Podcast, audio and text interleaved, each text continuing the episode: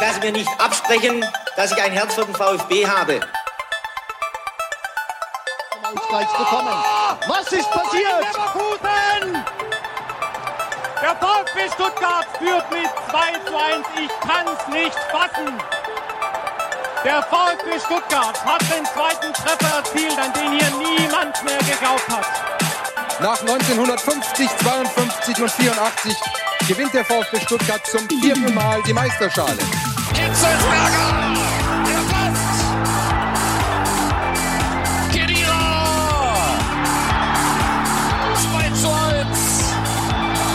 Führung!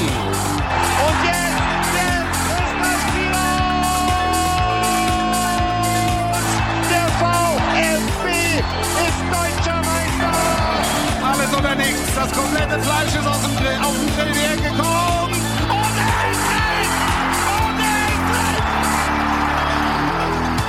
Herzlich willkommen zu SDR. Mein Name ist Ricky. Mit mir am Tisch sitzt Sebastian. Hallo Sebastian. Hallo Ricky. Da sind wir, der Spitzenreiter-Podcast, Sebastian. Oh ja. Wahnsinn. Toll, toll oder? Fühlt Seit, sich gut an. Also es ist unglaublich. Seitdem STR zurück ist, ist der VfB ungeschlagen noch viel besser.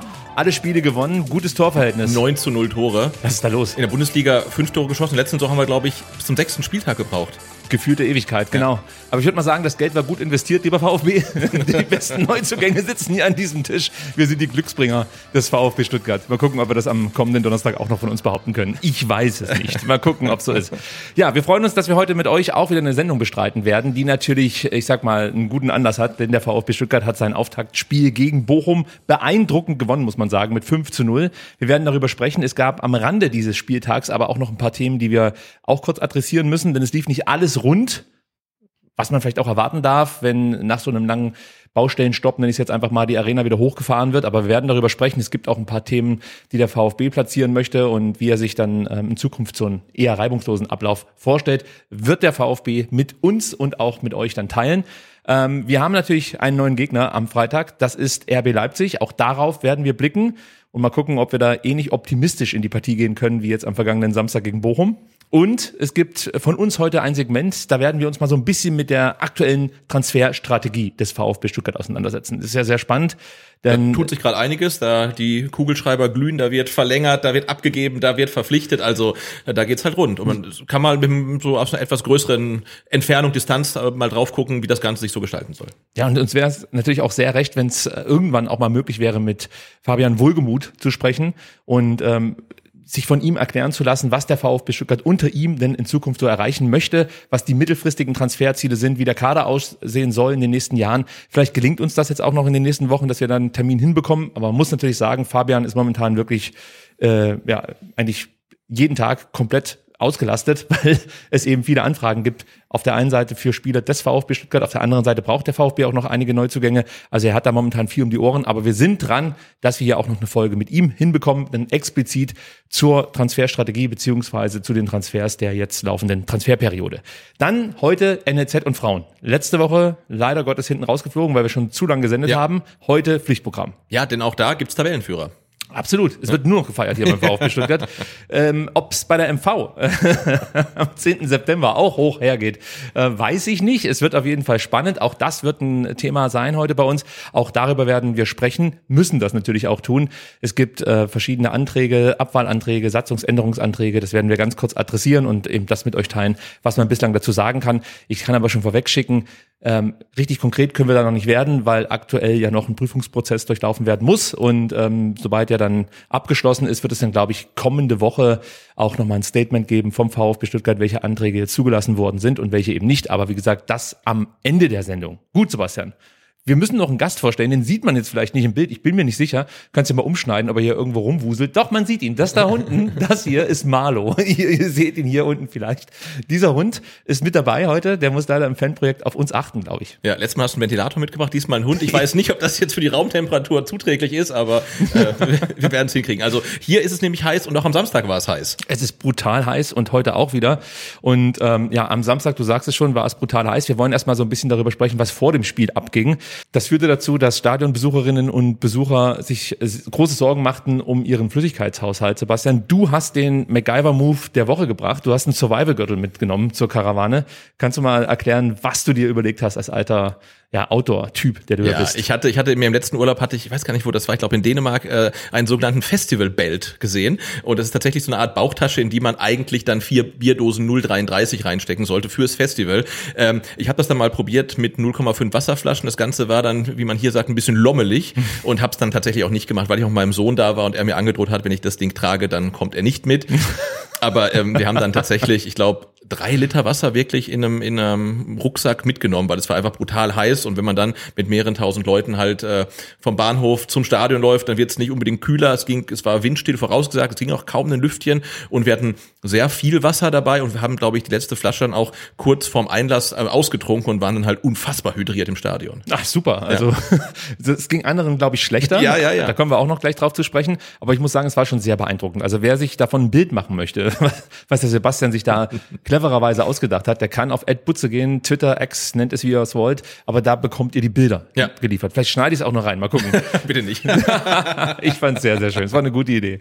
Äh, lass uns kurz über die Anreise sprechen, die aus meiner Sicht relativ entspannt ablief. Ich äh, bin mit dem Auto gekommen, habe eigentlich damit gerechnet, dass es längere Staus gibt. Das war aber nicht der Fall. Ähm, weiß nicht, bist du mit den Öffis gekommen? Was, was hast du? Genau, seit die S2 wieder fährt, fahre ich natürlich wieder ähm, S2, wenn ich mit dem Rad komme. Und auch da hat es reibungslos funktioniert und es war toll. Man fährt dann ja äh, von Weiblingen Richtung Cannstatt, also Nürnberger Straße und nach Cannstatt rein und fährt dann ja an dem Kreisverkehr vorbei, wo diesmal die Karawane startete und konnte schon sehen, dass da wirklich Tausende von weiß gekleideten VfB-Fans standen. Ja. Äh, ein großartiges Bild, aber es hat äh, reibungslos funktioniert. Man kam dann halt kaum noch durch vom Bahnhof zum Start der Karawane, weil da ja auch überall gebaut wird. Ich bin dann hinten rumgelaufen über den Wilhelmsplatz, also alles kein Problem. Karawane, gutes Stichwort. Warst du dabei? Wir waren dabei, ähm, aber ganz, ganz hinten. Also nicht viel gesehen. Nicht viel gesehen. Was war dein Eindruck? So insgesamt, stimmungstechnisch etc.? Ja, also ich habe jetzt tatsächlich nicht großartige Vergleiche, aber es war ähm, okay, sage ich mal. Es waren sehr, sehr viele Leute. Ja. Ähm, Ob es jetzt Jahre davor ähm, schon mal enthusiastischer war, in dem hinteren Bereich, wo ich mich aufgehalten habe, kann ich jetzt nicht wirklich äh, äh, einschätzen, ähm, aber tatsächlich war es so, ähm, dass ähm, auch sehr, sehr viele Handys am Start waren, was, wo er vorher gesagt hat, man muss nicht unbedingt sein halt. Ne? Muss nicht unbedingt sein, das stimmt. Naja, man darf nicht vergessen, die Hitze spielt natürlich auch eine große Klar. Rolle.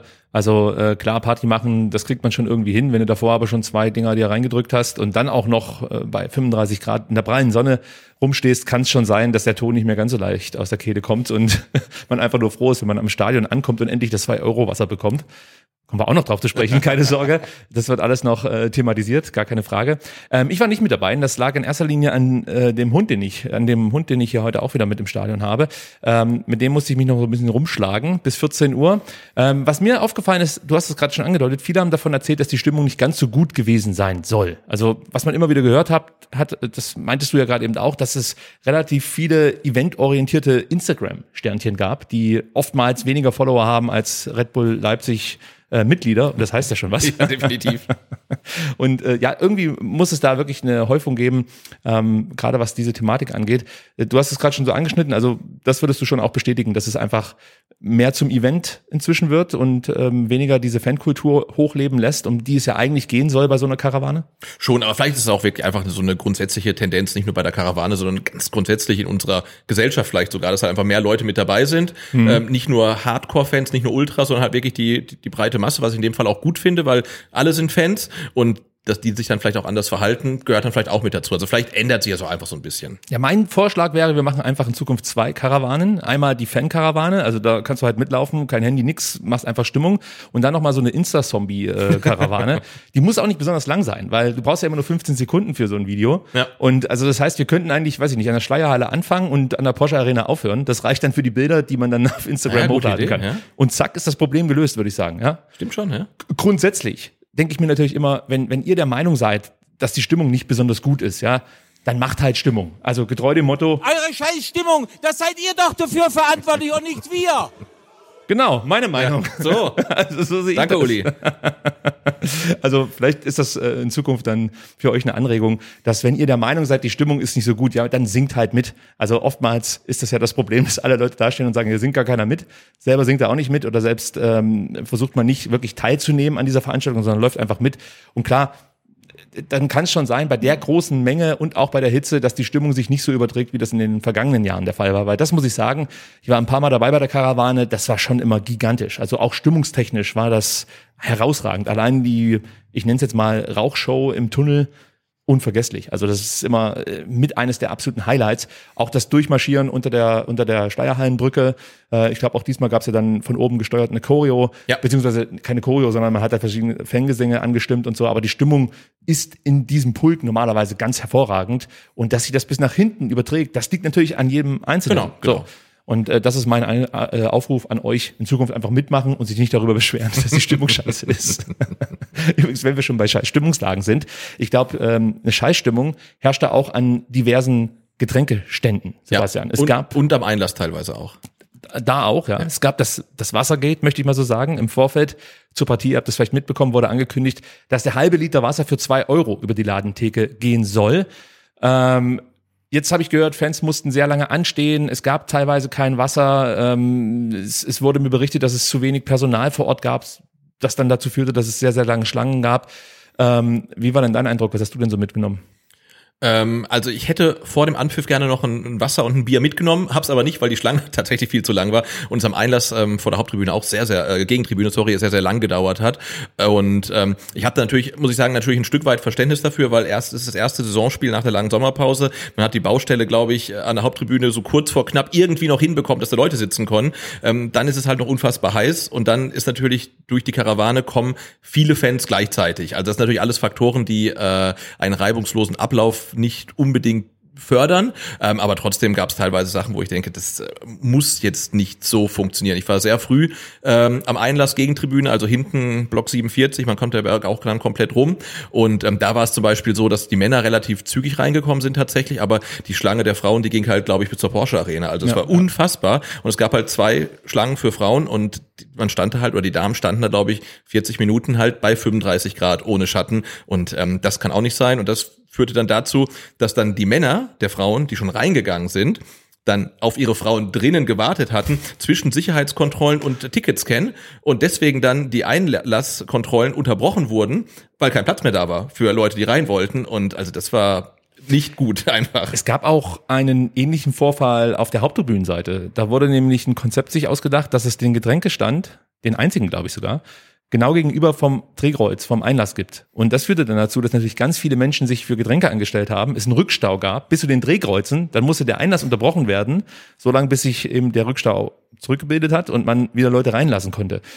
Wir haben mit dem VfB darüber gesprochen und ähm, man kann eigentlich zusammenfassen, dass diese ganzen Probleme ähm, beim VfB auf jeden Fall angekommen sind, aber sie erklären es damit, dass halt einfach diese Baustellensituation, ich sag mal, so ein paar Probleme mit sich bringt und man natürlich jetzt viel an diesem ersten Spieltag gelernt hat. Und wenn ich das richtig verstanden habe, Sebastian, du kannst ja vielleicht das ein oder andere Zitat auch noch mitbringen, ähm, möchte man bis zum nächsten Spieltag, also bis zum dritten gegen Freiburg, an diesen Problemen arbeiten und es in Zukunft besser machen. Genau, weil äh, natürlich hat auch der VfB kein Interesse daran, dass die Leute ähm, kein Wasser oder kein Bier kaufen können, weil die Schlangen so lang sind. Die möchten natürlich auch, ähm, dass das Stadionerlebnis, wie es so schön äh, heißt, halt möglichst gut ist. Und ähm, gerade die Probleme auf der Haupttribüne haben aber tatsächlich noch bauliche oder baustellenbedingte ähm, Gründe, ähm, aber man hat auch gesagt, und das hat natürlich auch organisatorische Gründe, auch die Personalsituation beim Caterer war vielleicht nicht so, wie sie sein sollte und äh, man hat äh, auf jeden Fall die Kritikpunkte, die ihr und die wir auch dann an den VfB rangetragen haben, äh, wahrgenommen, nimmt die ernst und äh, versucht das äh, zu lösen und das halt dann schon zum nächsten Heimspiel. Da sind wir dann gespannt, werden natürlich auch wieder drüber sprechen. Ähm, vielleicht noch mal ganz kurz so ein paar Themen, die ich für mich jetzt zumindest nicht mit der Baustelle erklären kann. Ich habe gehört, es gab äh, teilweise kein, kein Kleingeld mehr bei der Pfandrückgabe. Kann eigentlich aus meiner Sicht nichts mit der Baustelle zu tun haben, sondern da gibt es offensichtlich logistische Probleme. Jetzt kann man sagen, okay, das liegt daran, dass unter Umständen da ein gewisser Personalmangel vorherrscht, aber ja, also das müsste eigentlich im Vorfeld ja auch bekannt sein und man müsste dann proaktiv darauf reagieren. Also du weißt ja eigentlich vorher, wen du alles so einteilst. Gehe ich zumindest von aus und ich kann mir jetzt nicht vorstellen, dass die Hälfte der Belegschaft am, am Ereignistag selbst dann nicht erscheint. Genau, und das statt 47 jetzt auf einmal 53.000 äh, Zuschauer sind, also wirklich mehr als 10 Prozent mehr als beim letzten Heimspiel, ist ja auch bekannt und dann muss man halt adäquat äh, reagieren. Und Und dann hast du mir auch erzählt, dass Becher ausgingen. Also come on. Also ich meine, darauf solltest du eigentlich auch gefasst sein. Also natürlich, das spielt ja mit rein. Also du kannst nichts abgeben, weil du kein Rückgeld bekommst, dann fehlen wahrscheinlich die Becher, die du nicht spülen kannst oder dergleichen. Genau. Und, und auch das ist wohl tatsächlich aber dann auch der Hitze geschuldet, aber auch da weiß man, dass es heiß wird, äh, weil wir haben vom VfB auch die Information zum Beispiel, dass der Pro-Kopf-Umsatz äh, an dem letzten Spieltag so hoch war wie noch nie. Also Leute haben konsumiert wie blöde. Wahrscheinlich, weil man halt viel Wasser, viel Bier, viel Cola getrunken hat. Und anscheinend war der Caterer dann ein Stück weit äh, von der Konsumfreudigkeit ähm, der Fans überrascht. Passieren darf das natürlich trotzdem nicht. Sehe ich genauso. Was ich mir halt immer wieder frage, warum gibt es keine Trinkbrunnen im Stadion? Also ich verstehe, es gibt Verträge mit Aramak und da muss man sich wahrscheinlich dran halten, aber dann mach halt einen riesen Aramak-Aufkleber drauf oder was auch immer. Äh, das würde halt einiges erleichtern. Natürlich kannst du jetzt auch sagen, ähm, kaufst ja einmal ein Bier oder ein Wasser und füllst es dann auf der Stadiontoilette am Wasserhahn wieder auf. Das ist dann dein Trinkbrunnen.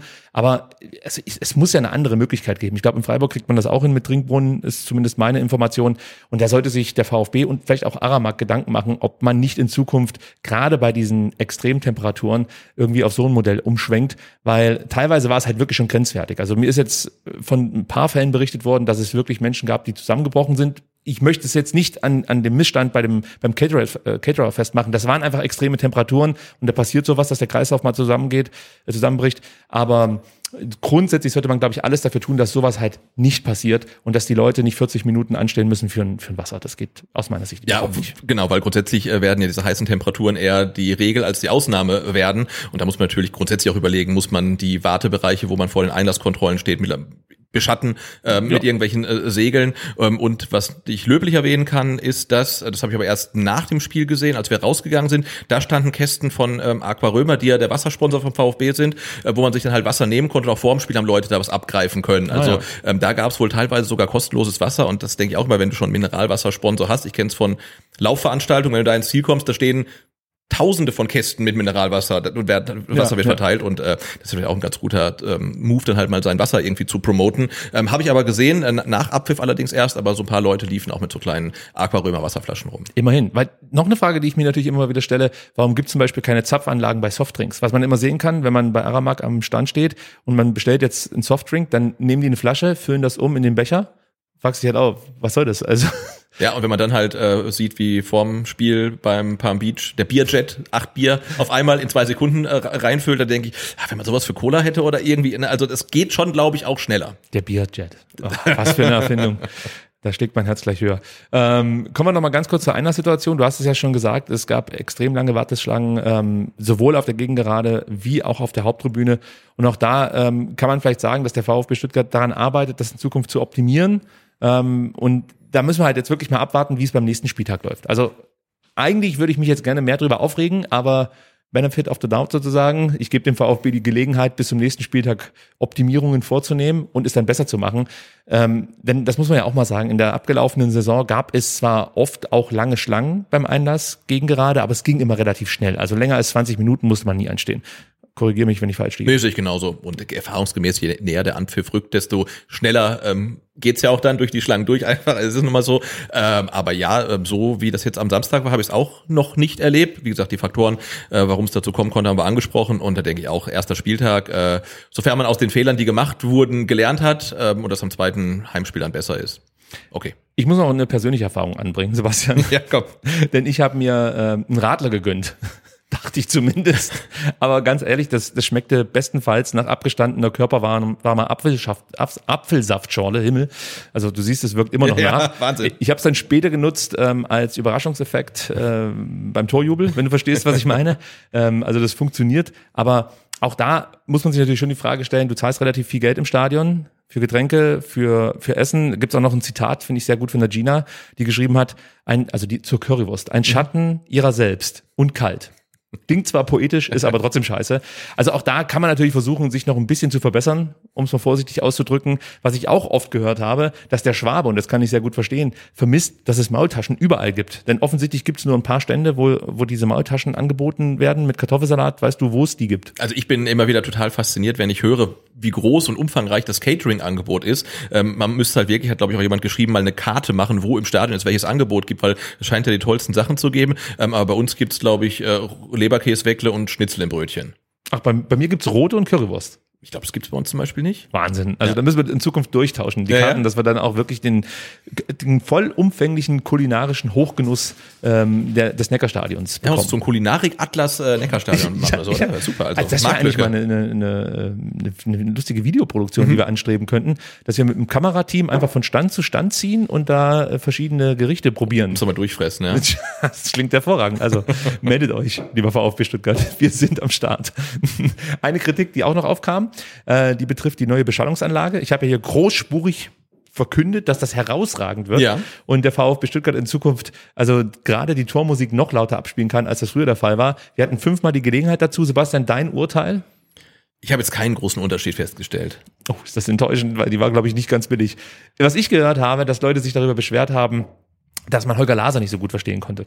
Also, dass er leiser war als früher. Es wurde dann wohl zur Halbzeit nochmal nachgeregelt, nachjustiert. Aber so richtig zufrieden war man, war man immer noch nicht. Aber auch da würde ich sagen, warten wir mal ab, was gegen Freiburg so geboten wird. Vielleicht muss man sich da auch noch eingrooven, weil bislang konntest du das Ganze ja nur in einer leeren Arena testen. Und ich weiß, als wir ähm, halt äh, da in dem VIP-Zelt unsere Folge 0 aufgenommen haben, der wurde gegenüber getestet. Das Mhm. klang sehr, sehr laut, als wir aber auch nur vergessen, irgendwie noch einen Schalter umzulegen oder die, den Verstärker anzumachen oder so. Ab, apropos Beschallungsanlage, auch eine Kritik, die uns erreicht hat. Äh, viele sind damit unzufrieden, dass nach Spielende direkt Musik oder irgendwelche Einspieler rausgehauen werden, weil ja die Kurve noch sinkt. Ja. Da ist die Stimmung ja noch sehr organisch und man sollte es ja eigentlich laufen lassen und äh, vielleicht jetzt nicht mit Musik irgendwie unterbrechen. Das wäre vielleicht auch noch eine Anregung für die Zukunft, dass man ähm, sich da ein bisschen mehr Zeit lässt mit der Musik. Wobei ich sagen muss, Paradise City direkt nach Abpfiff finde ich eigentlich immer ganz cool. Hat schon was, ja. Ja, es muss nicht so aufgedreht werden, wie es teilweise der Fall ist, aber prinzipiell äh, finde ich das immer ganz schön, wenn Guns N' Roses mich dann anschreit und ähm, ich weiß, der VfB hat einen schönen Nachmittag gehabt, weil nur dann wird Paradise City ähm, eingespielt. Und äh, der Übersichtsplan eben für die unterschiedlichen Essensstände, was es da gibt, der wurde auch angeregt. Auch das haben wir weitergegeben und vielleicht gibt's da was in Zukunft. Wäre nicht schlecht. Ja, so viel dazu. Ja. Jetzt würde ich sagen, lass uns über das Spiel sprechen, denn auf dem Rasen lief es deutlich besser als an den Catering-Ständen. Der VfB fuhr seinen bislang höchsten Saisonsieg an einem ersten Bundesliga-Spieltag ein. 5 zu 0 hieß es am Ende gegen den VfL Bochum. Und damit, wenn du mich fragst, waren die Gäste noch ganz gut bedient. Lass uns ganz kurz mal über, über die Aufstellung sprechen. Der VfB im 4-2-3-1, das kennen wir inzwischen. Die ja, zu erwartende Viererkette haben wir auch gesehen. Stenzel, Anton, Sagadu, Ito, brauchen wir, glaube ich, nicht lange drüber sprechen. Das war, zu, es war so zu erwarten. Atta gab die sechs, Enzo Mio den klassischen Box-to-Box-Achter, Jong davor, da kommen wir gleich noch drauf, keine Sorge. Chris Führig und Silas kamen über die Flügel und ganz vorne dann natürlich Seru Girassi. Ähm, die große Frage im Vorfeld war ja, wer ersetzt Wataru Endo? Ja? Und Sebastian Hoeneß sorgte diesbezüglich zumindest für mich für eine kleine Überraschung. Die meisten Fans, glaube ich, ja, haben damit gerechnet, dass entweder Lee Egloff oder Genki Haraguchi spielen wird. Aber das Endo-Replacement, wenn man so will, äh, war stattdessen Wu Yong Chong, ja, der natürlich jetzt nicht die Position 1 zu 1 gespielt hat, aber er rückte in die Mannschaft rein. Du davon überrascht? Äh, ja, äh, tatsächlich schon, weil wir hatten ja letzte Woche auch gesagt, wir rechnen mit Lee Ekloff ähm, oder Genki Haraguchi, der dann die Endo-Rolle mehr oder weniger auch übernimmt. Ja. Und so ist jetzt nominell äh, Jong reingekommen, ähm, aber hat natürlich auch eine andere Position gespielt und eigentlich war dann ähm, Enzo der Endo. Ersatz, was dann doch ein bisschen überraschend war. Äh, Sebastian Höhns hat es ja auch danach der nach dem Spiel in der PK gesagt. Das war natürlich schon eine relativ offensive Ausrichtung, aber ich finde bei einem Heimspiel gegen einen Gegner, den du aus meiner Sicht schlagen musst, kannst du auch äh, mutig, selbstbewusst und offensiv halt äh, rangehen und es hat sich ja äh, auch komplett ausgezahlt. Übrigens für eure Info, wir wissen beide immer noch nicht, ob wir Jong oder Jong sagen Du müssen. sagst Jong, ich sag Jong. Genau, und dann ist alles abgedeckt. Mach es auf jeden Fall Aber wir falsch. finden es auch noch raus, muss man Ja. dazu sagen. Äh, also so viel dazu. Aber wir können natürlich noch mal ganz kurz über Jong sprechen. Ähm, er war aus meiner Sicht dafür da, wirklich als permanente Anspielstation die Bälle vor dem letzten Drittel zu verteilen. Ließ viel klatschen, spielte viele Doppelpässe und war darüber hinaus noch enorm agil und laufstark. Ähm, ich habe ein paar Mal gelesen auf Twitter, dass, dass man das Passspiel von Jong jetzt nicht überbewerten solle, weil er viele Pässe zurückspielt. Aber genau das ist seine Aufgabe. Er ist also schon auch dafür da, Situationen ähm, zu kreieren, aber in erster Linie ist er halt ein Wandspieler, der ein bisschen zurückgezogen agiert. Seru macht das ja manchmal auch, lässt sich fallen, äh, agiert dann als Wandspieler, initiiert aber auch viel aus der, dieser Position heraus. Aber bei Chong finde ich, ist genau das seine Stärke, dass er halt ständig anspielbar ist. Und du hast halt gemerkt, wie Bochum damit Probleme hatte, ihn aus dem Spiel zu nehmen. Und ähm, ja, diese gerade von mir schon angesprochene Agilität, ja, die ist also es ist so schwer greifbar für dich als Gegner, so einen Spieler dann festzumachen. Der lässt sich da mal wieder auf die Flügel rausfallen, dann ist er plötzlich wieder in der Box präsent. Und es war auch kein Zufall, dass Jong die meisten Abschlüsse am Samstag hatte, Sebastian. Äh, sehe ich genauso. Ich hatte im Rasenfunk gehört, ich fand das ganz schön. Er ist ein Zehner, äh, der überall sp spielt, nur nicht auf der Zehn. Man hat ja wirklich überall gesehen. Er war dann teilweise auch äh, ganz vorne drin auf einmal, hat sich dann wieder fallen lassen und gerade im Zusammenspiel mit Seru Girassi, du hast angesprochen, der auch sehr flexibel spielt, obwohl er eigentlich ein klassischer Neuner ist, äh, war das für Bochum relativ schwer greifbar und hat den VfB natürlich unfassbar flexibel gemacht, zumal du auch noch dann die beiden Außen hattest, die ja. auch noch sehr agil waren. Also das hat am Samstag richtig Spaß gemacht. Wenn man so will, ähm, war es dann, wie von dir schon angedeutet, ja so, dass äh, nicht Chong für Endo spielte, sondern Enzo. Also du tauscht einen Konsonanten aus und am Ende passt es trotzdem. Ähm, also bei Enzo Mio, muss ich sagen, hat es mich jetzt nicht so überrascht, dass er diese Rolle äh, ausfüllen kann, weil er hat es in den Testspielen schon gezeigt, auch in der Endphase der abgelaufenen Saison hat er einfach gezeigt, dass er durchaus auch Defensivqualitäten hat. Und gegen Bochum ähm, Klar wurde er jetzt nicht übermäßig gefordert, aber er war halt immer Game, wie die jungen Menschen heutzutage so sagen. Und gewann wirklich viele zweite Bälle und was natürlich noch viel wichtiger war, er suchte Zweikämpfe und gewann diese Zweikämpfe. Ähm, und, und das hat mir super gefallen. Das hat ich ein Stück weit erwartet, möchte ich sagen. Ich möchte mich nicht zu weit aus dem Fenster lehnen, aber die Daten haben schon darauf ähm, schließen lassen, dass er die Qualität hat, diese Rolle so auszufüllen. Aber gegen so abgezockte Gegenspieler wie Lucia oder so weiß man dann nie, ob er es dann wirklich hinbekommt. Aber er hat das herausragend gemacht, wie ich finde. Sehe ich genauso. Er war super äh, präsent äh, im defensiven Mittelfeld, hat sich auch mal nach vorne eingeschaltet. Äh, ja, also war immer anspielbar. Ich, ich fand das auch klasse, weil er doch wirklich sichtbar Verantwortung übernommen fürs gesamte Spiel, also hat sich nicht versteckt, hat sich gezeigt, hat die Bälle gefordert, hat sie verteilt, hat, glaube ich, kaum Fehler gemacht. Ich fand, das war eine ganz reife Leistung von ihm, dass er so eine gewisse Bissigkeit hat, haben wir letzte Saison schon gesehen. Und da hat er es jetzt auch komplett äh, ja ausgelebt, halt gegen eine Mannschaft, die ja eigentlich auch über die Physis kommt. Und äh, ich weiß nicht, woran es lag, dass Bochum das am Samstag gar nicht geschafft hat. Entweder hat man sie nicht gelassen oder gut, ich glaube, als VfL-Fan muss man sich mittlerweile auch schon so ein paar Fragen stellen, äh, wie das denn mit der Saison weitergeht. Aber äh, also es war der richtige Gegner für uns auf jeden Fall am ersten Spieltag. Also für mich sah es so aus, als ob sie A überfordert waren, die Bochumer, und B jetzt vielleicht hart von, von mir als gegnerischer Fan, das so zu äußern, aber ich würde schon auch die Einstellungsfrage stellen. Also wir reden nachher noch drüber, wie leicht es dem VfB gemacht wurde, Tore zu erzielen. Ja.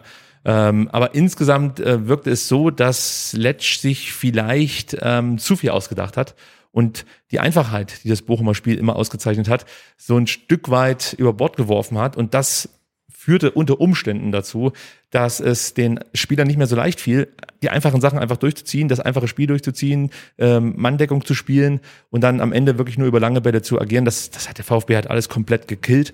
Und ich muss sagen, ähm, wenn wir mal aufs Spiel zu sprechen kommen, mir hat es dann auch gut gefallen, dass der VfB versuchte, von Beginn an konzentriert zu spielen. Klar, es gab gleich in der zweiten Minute diesen Aufreger, da fiel beinahe das 0 zu 1. Es wäre natürlich eine Katastrophe gewesen und hätte das Spiel komplett auf den Kopf gestellt. Da bin ich mir sicher, dass wir dann nicht mit 5 zu 0 oder 5 zu 1 in dem Fall nach Hause gefahren werden. Ähm, vielleicht können wir ganz kurz über diese, über diese erste Szene sprechen, weil da was aufgefallen ist, was man so danach nicht mehr gesehen hat. Und das ist das Thema Pressing. Eigentlich hat der VfB gegen Bochum sehr, sehr gutes Gegenpressing gezeigt, überhaupt gut gepresst. Das haben sie immer wieder gut gemacht. In der Szene allerdings nicht. Da sieht man, dass Silas Wittek einfach viel zu wenig, äh, viel zu äh, viel Platz lässt und zu wenig unter Druck setzt, als er am Ball war der kann dann überhaupt erst einen guten Pass auf Christopher Antwi Ajay spielen und ähm, der macht es dann halt herausragend, wie ich finde, mit so einem No-Look-Pass ähm, überspielt der Anton, der eigentlich ganz gut anlief in dem Moment. Also weiter mal Anton kann ich da keinen großen Vorwurf machen. Es war einfach sehr, sehr gut gemacht von Antwi Ajay. Und dann kommt es natürlich zu so einem Duell der Giganten. Daxo gegen Hofmann und ich dachte eigentlich im Stadion stehend, ähm, ja, das ist ja der Daxo. Das ist so eine Situation, ähm, entweder läuft er den Ball jetzt ab oder er schirmt halt äh, den Gegenspieler ab und dann kommt ein Übel raus. Ich, wollte gerade sagen, er muss ihn ja nicht ablaufen, weil ja. er ist ja in dem, es gibt ja keinen Laufteil, weil eigentlich ist er vorne, genau. muss halt nur den Ball abschirmen und das schafft er aus irgendeinem Grund nicht. Also vielleicht war es ein Missverständnis, weil er vielleicht dachte, Nübel kommt schneller raus, weiß ich nicht, aber es sah im Stadion sehr, sehr unglücklich aus, weil er ist, hat eigentlich den Ball und lässt sich dann von Hofmann dann relativ billig abkochen. Ja, sehe ich genauso. Also äh, was man natürlich schon äh, bei bei, bei bei Hofmann gesehen hat, dass er deutlich robuster und mit dem Körper auch äh, ja, deutlich mehr gearbeitet hat als, als Daxo in dem Moment. Ich weiß nicht, ob er noch nicht richtig wach war. der VfB hatte ja durchaus schon häufiger das Problem, dass man ab der ersten Minute nicht so auf dem Platz stand, wie wir uns das eigentlich immer wünschen und oft frühe Gegentore kassiert. Und das erinnerte mich so ein bisschen an diese alte Zeit. Gott sei Dank ging es gut. Zum einen, weil ähm, Hofmann keinen guten Abschluss hinbekommen hat. Zum anderen aber auch, weil Nübel sich wieder sehr, sehr früh entschieden hat, was er tun möchte, sich gut postiert hat, ähm, dann den großen Block stellt und das Tor sehr gut, sehr gut abgedeckt hat und es Hofmann schwer gemacht hat. Aber natürlich muss das das 1-0 sein für, ja. für äh, Bochum. Das ist gar keine Frage. Danach muss man sagen, spielt eigentlich nur noch der VfB, macht verdammt viel richtig. Was mir äh, als allererstes aufgefallen ist, dass die Mannschaft unter Höhnes taktisch deutlich verbessert spielt. Also das erkennt man sofort, dass Hoeneß die Mannschaft taktisch verbessert hat. Man hat eine sehr, sehr gute Raumaufteilung gehabt. Ähm, man ist sehr, sehr gut aufeinander abgestimmt. Es gibt immer mal wieder gute gegenläufige Bewegungen. Gerade zwischen Girassi und äh, Chong konnte man das immer wieder sehen, wie sie dadurch einfach die Abwehr durcheinander gebracht haben. Was auch daran liegt, äh, dass Bochum, ich weiß nicht, ob sie es zum ersten Mal gemacht haben, aber zumindest jetzt gegen uns so eine so eine Variante gespielt haben, dass sie eigentlich mit einer Dreier- respektive Fünferkette reingegangen sind, aber situativ auf Viererkette umgestellt haben und es hat sich jemand aus dem Mittelfeld in die Kette fallen lassen und das klappte gefühlt nie und es gab immer Riesenlöcher. Ja. Die Abstimmung bei den Bochumern, die passte einfach nicht. Das Gute war, dass unsere Spieler das erkannt haben und genau diese Schwäche attackiert haben. Ja, also das eine ist natürlich, der Gegner macht Fehler, das andere ist, du nutzt sie aus und das genau, hat der VfB herausragend ja. gemacht. Ja, ähm, es gelang beim VfB ganz oft, ähm, dass man ähm, gerade im Zehnerraum ein Übergewicht schaffen konnte, eben durch das Fallenlassen von Girassi, der dann immer wieder Verlagerungen äh, initiierte und wir dann halt schnell große Räume überbrücken konnten und uns in gute Positionen gebracht haben. Das war wirklich richtig gut. Du erkanntest eigentlich die ganze Zeit, der VfB hat einen Plan, er möchte über Außen aufbauen, dann ins Zentrum kommen und das, das, das Krasse ist, der Gegner konnte nichts dagegen tun. Also das äh, war für mich wirklich die Erkenntnis des Spieltages. Und ähm, was ich auch noch anbringen möchte im Vergleich zu den letzten Jahren, merkst du einfach, der VfB ist ab Minute eins und bitte vergesst mal kurz die zweite Minute, das war ein Fuck-up, aber er ist trotzdem ab der Minute eins da, ja, und äh, macht auch viele erwachsene Dinge, die ich so früher nicht gesehen habe. Zum Beispiel lockt man mal den Gegner, spielt so ein bisschen mit ihm, versucht was mit, mit, mit Finden irgendwie herauszufinden. Wie reagiert jetzt der Gegenspieler auf Körpertäuschungen oder auf Verlagerungen und so. Und ähm, ich sag mal so, man, man lotet den Gegner einfach aus, ja, und das wirkt sehr, sehr abgezockt, oder? Ja, fand ich auch. Und man ähm, hat sich auch am Anfang äh, die nötige Stabilität geholt, indem man auch mal im Zweifelsfall einen Ball hinten einfach lang rausgeschlagen hat. Habe ich zwei, dreimal gesehen. Hätte man früher, glaube ich, versucht, spielerisch zu lösen, was dann oft schief gegangen ist. Und da wurde einfach mal das Ding halt wirklich nach vorne gedroschen und äh, erstmal sicher stehen halten. Und ich fand das eine sehr gute Herangehensweise, wirklich wirklich super konzentriert, zweite Minute außen vor gelassen, aber ansonsten halt überhaupt nichts anbrennen lassen und vorne wirklich äh, viele, viele Ideen gehabt und auch äh, nicht ähm, auszurechnen, weil Chris Führig war super umtriebig, Silas auf der anderen Seite, dem ist in der ersten Halbzeit nicht so viel gelungen, über die Mitte war man gefährlich, über Vertikalpässe, also das war für Bochum halt brutal schwierig ähm, zu wissen, was da ähm, äh, auf sie auf sie zukommt und andere, andersrum das Spiel von Bochum, was man aus letzten Saison kannte, äh, Riemann langer Ball auf Hofmann abgelegt und dann wird's gefährlich, das kam irgendwie gar nicht, deswegen gehe ich da vielleicht schon bei deiner These mit, ähm, dass man sich vielleicht ein bisschen zu viel überlegt hat. Das könnte sein, klar. Ich wollte noch mal ganz kurz darauf zu sprechen kommen, ähm, was die Abschläge an belangt. Ähm, und nicht nur das, sondern auch die Abwürfe. Ich fand das von Nübel herausragend, wie schnell er Umschaltsituationen kreiert hat. Also ganz oft Bälle abgefangen. Insgesamt in dem Spiel gab es sieben Flanken und er hat sie alle geklärt. Ich glaube, äh, fünf hat er weggefaustet, zwei gefangen. Und immer wenn er den Ball in der Hand hatte, ging das blitzschnell. Entweder wurde der Konter über Abwürfe eingeleitet oder über Abschläge, aber meistens über Abwürfe. Und das war richtig gut. Und das haben wir die letzten zwei Jahre eigentlich nie gehabt. Wir haben immer Torhüter drin gehabt, die relativ lang brauchen mit der Entscheidungsfindung oder unpräzise. Ja, also das war äh, tatsächlich eins, äh, einer meiner Highlight-Szenen am Samstag.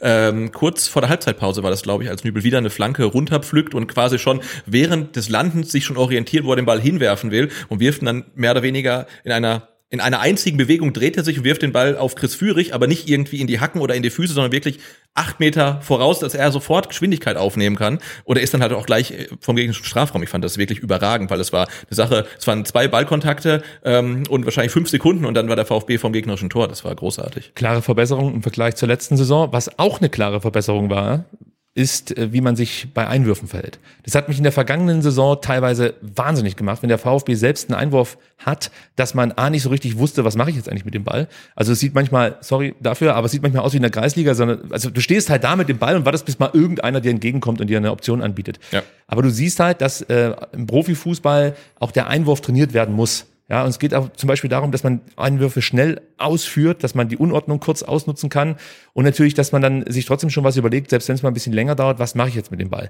Lass uns über das 1 zu 0 sprechen in der 18. Minute und dieses Tor entstand nach einem Einwurf des VfB. Ähm, man muss dazu sagen, dass die Bochumer sich, und das werden wir heute ein paar Mal sagen, sich defensiv wirklich komplett blöde angestellt haben. Ich kann es nicht anders sagen. Ja, ich habe auch die Zusammenfassung gesehen und dann hieß es, oh, da wurde der äh, VfL überrascht vom VfB. Da dachte ich, Moment, aber der VfB hatte doch einen, Freistoß, Ja, äh, einen, einen Einwurf, und Bochum kann sich stellen und sie machen es halt nicht. Also Sie machen's nicht. Und das äh, 3-0, kommen wir später drauf, ist ja. Ja. auch nach dem Einwurf gefallen. Also Genau, genau. Äh, Bochum hat ewig viel Zeit, sich zu stellen, äh, machen es aber nicht. Ja, nicht nur, dass sie sich nicht stellen, sondern auch keinen Druck auf den Beiführenden ausüben. Ja, in dem Fall Hiroki Ito. Ähm, die Zuordnung in der letzten Kette ist absolut hanebüchen. Bernardo als als linker Halbverteidiger und Wittek als ja, linker Wingback stimmen sich überhaupt nicht ab. Ja, also was die da beide zusammen auf dem Flügel draußen machen, weiß bis heute keiner. Äh, Gleiches gilt für Felix Paslak und Masovic, die sich auch nicht abstimmen. Und auch da wird das Zentrum überhaupt nicht abgedeckt. Ordetz musst du auch immer gucken, wenn du die Möglichkeit hast, der lässt sich beim Einwurf viel zu weit von Jong rausziehen. Song, äh, Jong lässt sich wirklich bis hinter die Mittellinie fallen und der Ordetz als zentraler Innenverteidiger geht mit, wo ich mir denke, what the fuck, was willst du denn jetzt da? Bleib doch hinten. Also der fehlte dann zum Beispiel in der letzten Kette und die wurde dann auch nicht auf, ausge, ähm, aufgefüllt, so ist es richtig. Ähm, Ito läuft ein paar Meter, spielt dann einen Pass, der ist super, gar keine Frage, aber trotzdem frage ich mich, was macht Lucia da bitte mit seiner Erfahrung? Ja, der guckt halt zu, da kommt halt gar nichts. Und nochmal zu Masovic, der reagiert null auf die Tempoverschärfung von Seru. Seru hat einen guten Laufweg, muss man dazu sagen. Das hat er aber schon ein paar Mal gezeigt. Du kannst dich, glaube ich, darauf besser einstellen. Und Masovic kriegt das überhaupt nicht hin. Der orientiert sich Richtung Ito, vergisst komplett seinen Gegenspieler. Der Ball kommt. Riemann kommt noch dazu aus dem Tor raus.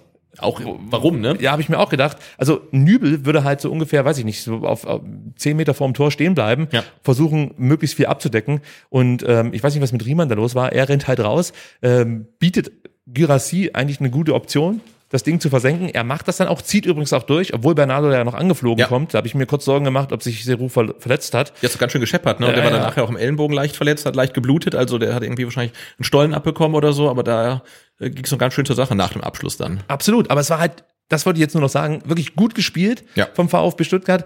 Trotzdem sage ich, so leicht wird einem das Tore schießen in der Bundesliga normalerweise nicht gemacht. Aber wir sind gebrannte Kinder und wissen, dass der VfB solche Chancen gerne mehr liegen lässt und direkt im Gegenzug irgendwie so ein ganz blödes Tor frisst. Deswegen war ich froh, dass wir das so zu Ende gespielt haben, die Schwächen des Gegners ausgenutzt haben und relativ früh in Führung gegangen sind. Ja, es war der perfekte Start, weil das war, glaube ich, auch so eine Story vom Spiel, ähm, dass du auch das nötige Spielglück hast. Du kriegst in der zweiten nicht das 0-1, sondern machst in der 18. das 1-0, hast dann ja eine gewisse Ruhe natürlich, weil du schon mal führst. Äh, und ähm, später war es, ja auch nochmal so, also statt äh, Anschlusstreffer fällt dann das 3-0. Also ähm, das Spiel lief natürlich auch komplett für den VfB dann. Und danach war es äh, auch nur noch Stuttgart, die man am Ball sah. Absolut. Also der VfB Stuttgart komplett passsicher, strukturiert, dominant. Da war wenig zu holen für, für die Bochumer. Ich habe vorhin bei Enzo angesprochen, dass äh, er viele zweite Bälle gewonnen hat.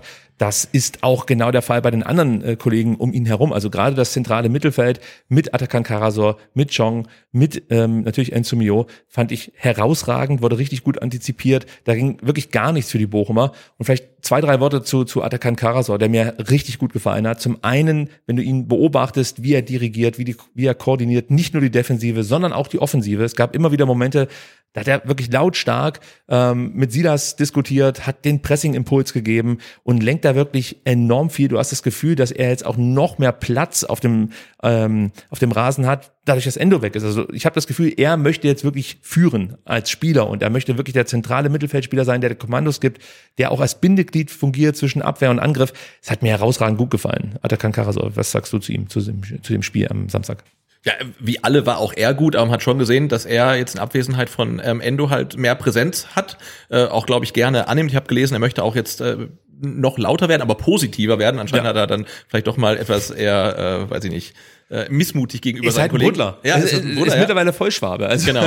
Und natürlich ist ja klar, durch den, durch den ähm, Abgang von Endo gibt's dann ein Stück weit ein Vakuum, spielerisch sowieso, wird man nur ganz schwer ähm, auffangen können, aber natürlich auch was die Kommunikation angeht. Und Endo war jetzt nicht unbedingt ein Lautsprecher, ähm, aber natürlich fehlte auch jemand, äh, als jemand, der die Kommandos gibt und da werden andere Leute jetzt äh, äh, reingehen müssen in die Lücke und ich glaube, Karasor ist jemand, der das auf jeden Fall kann, weil er jetzt auch schon sehr, sehr lange beim VfB ist ähm, und halt wirklich das Bindeglied ist zwischen Abwehr und Mittelfeld, du hast gesagt und äh, äh, fand ich gut. Am Samstag hatte ein bisschen ähm, kleinen Schockmoment, als er relativ lange auf dem Rasen äh, saß und man schon dachte irgendwie, uh, da könnte sich schon wieder der nächste Sechser verletzt haben, aber zum Glück ging es dann weiter für ihn. Du sagst es, auch da dachte ich kurz, bitte nicht.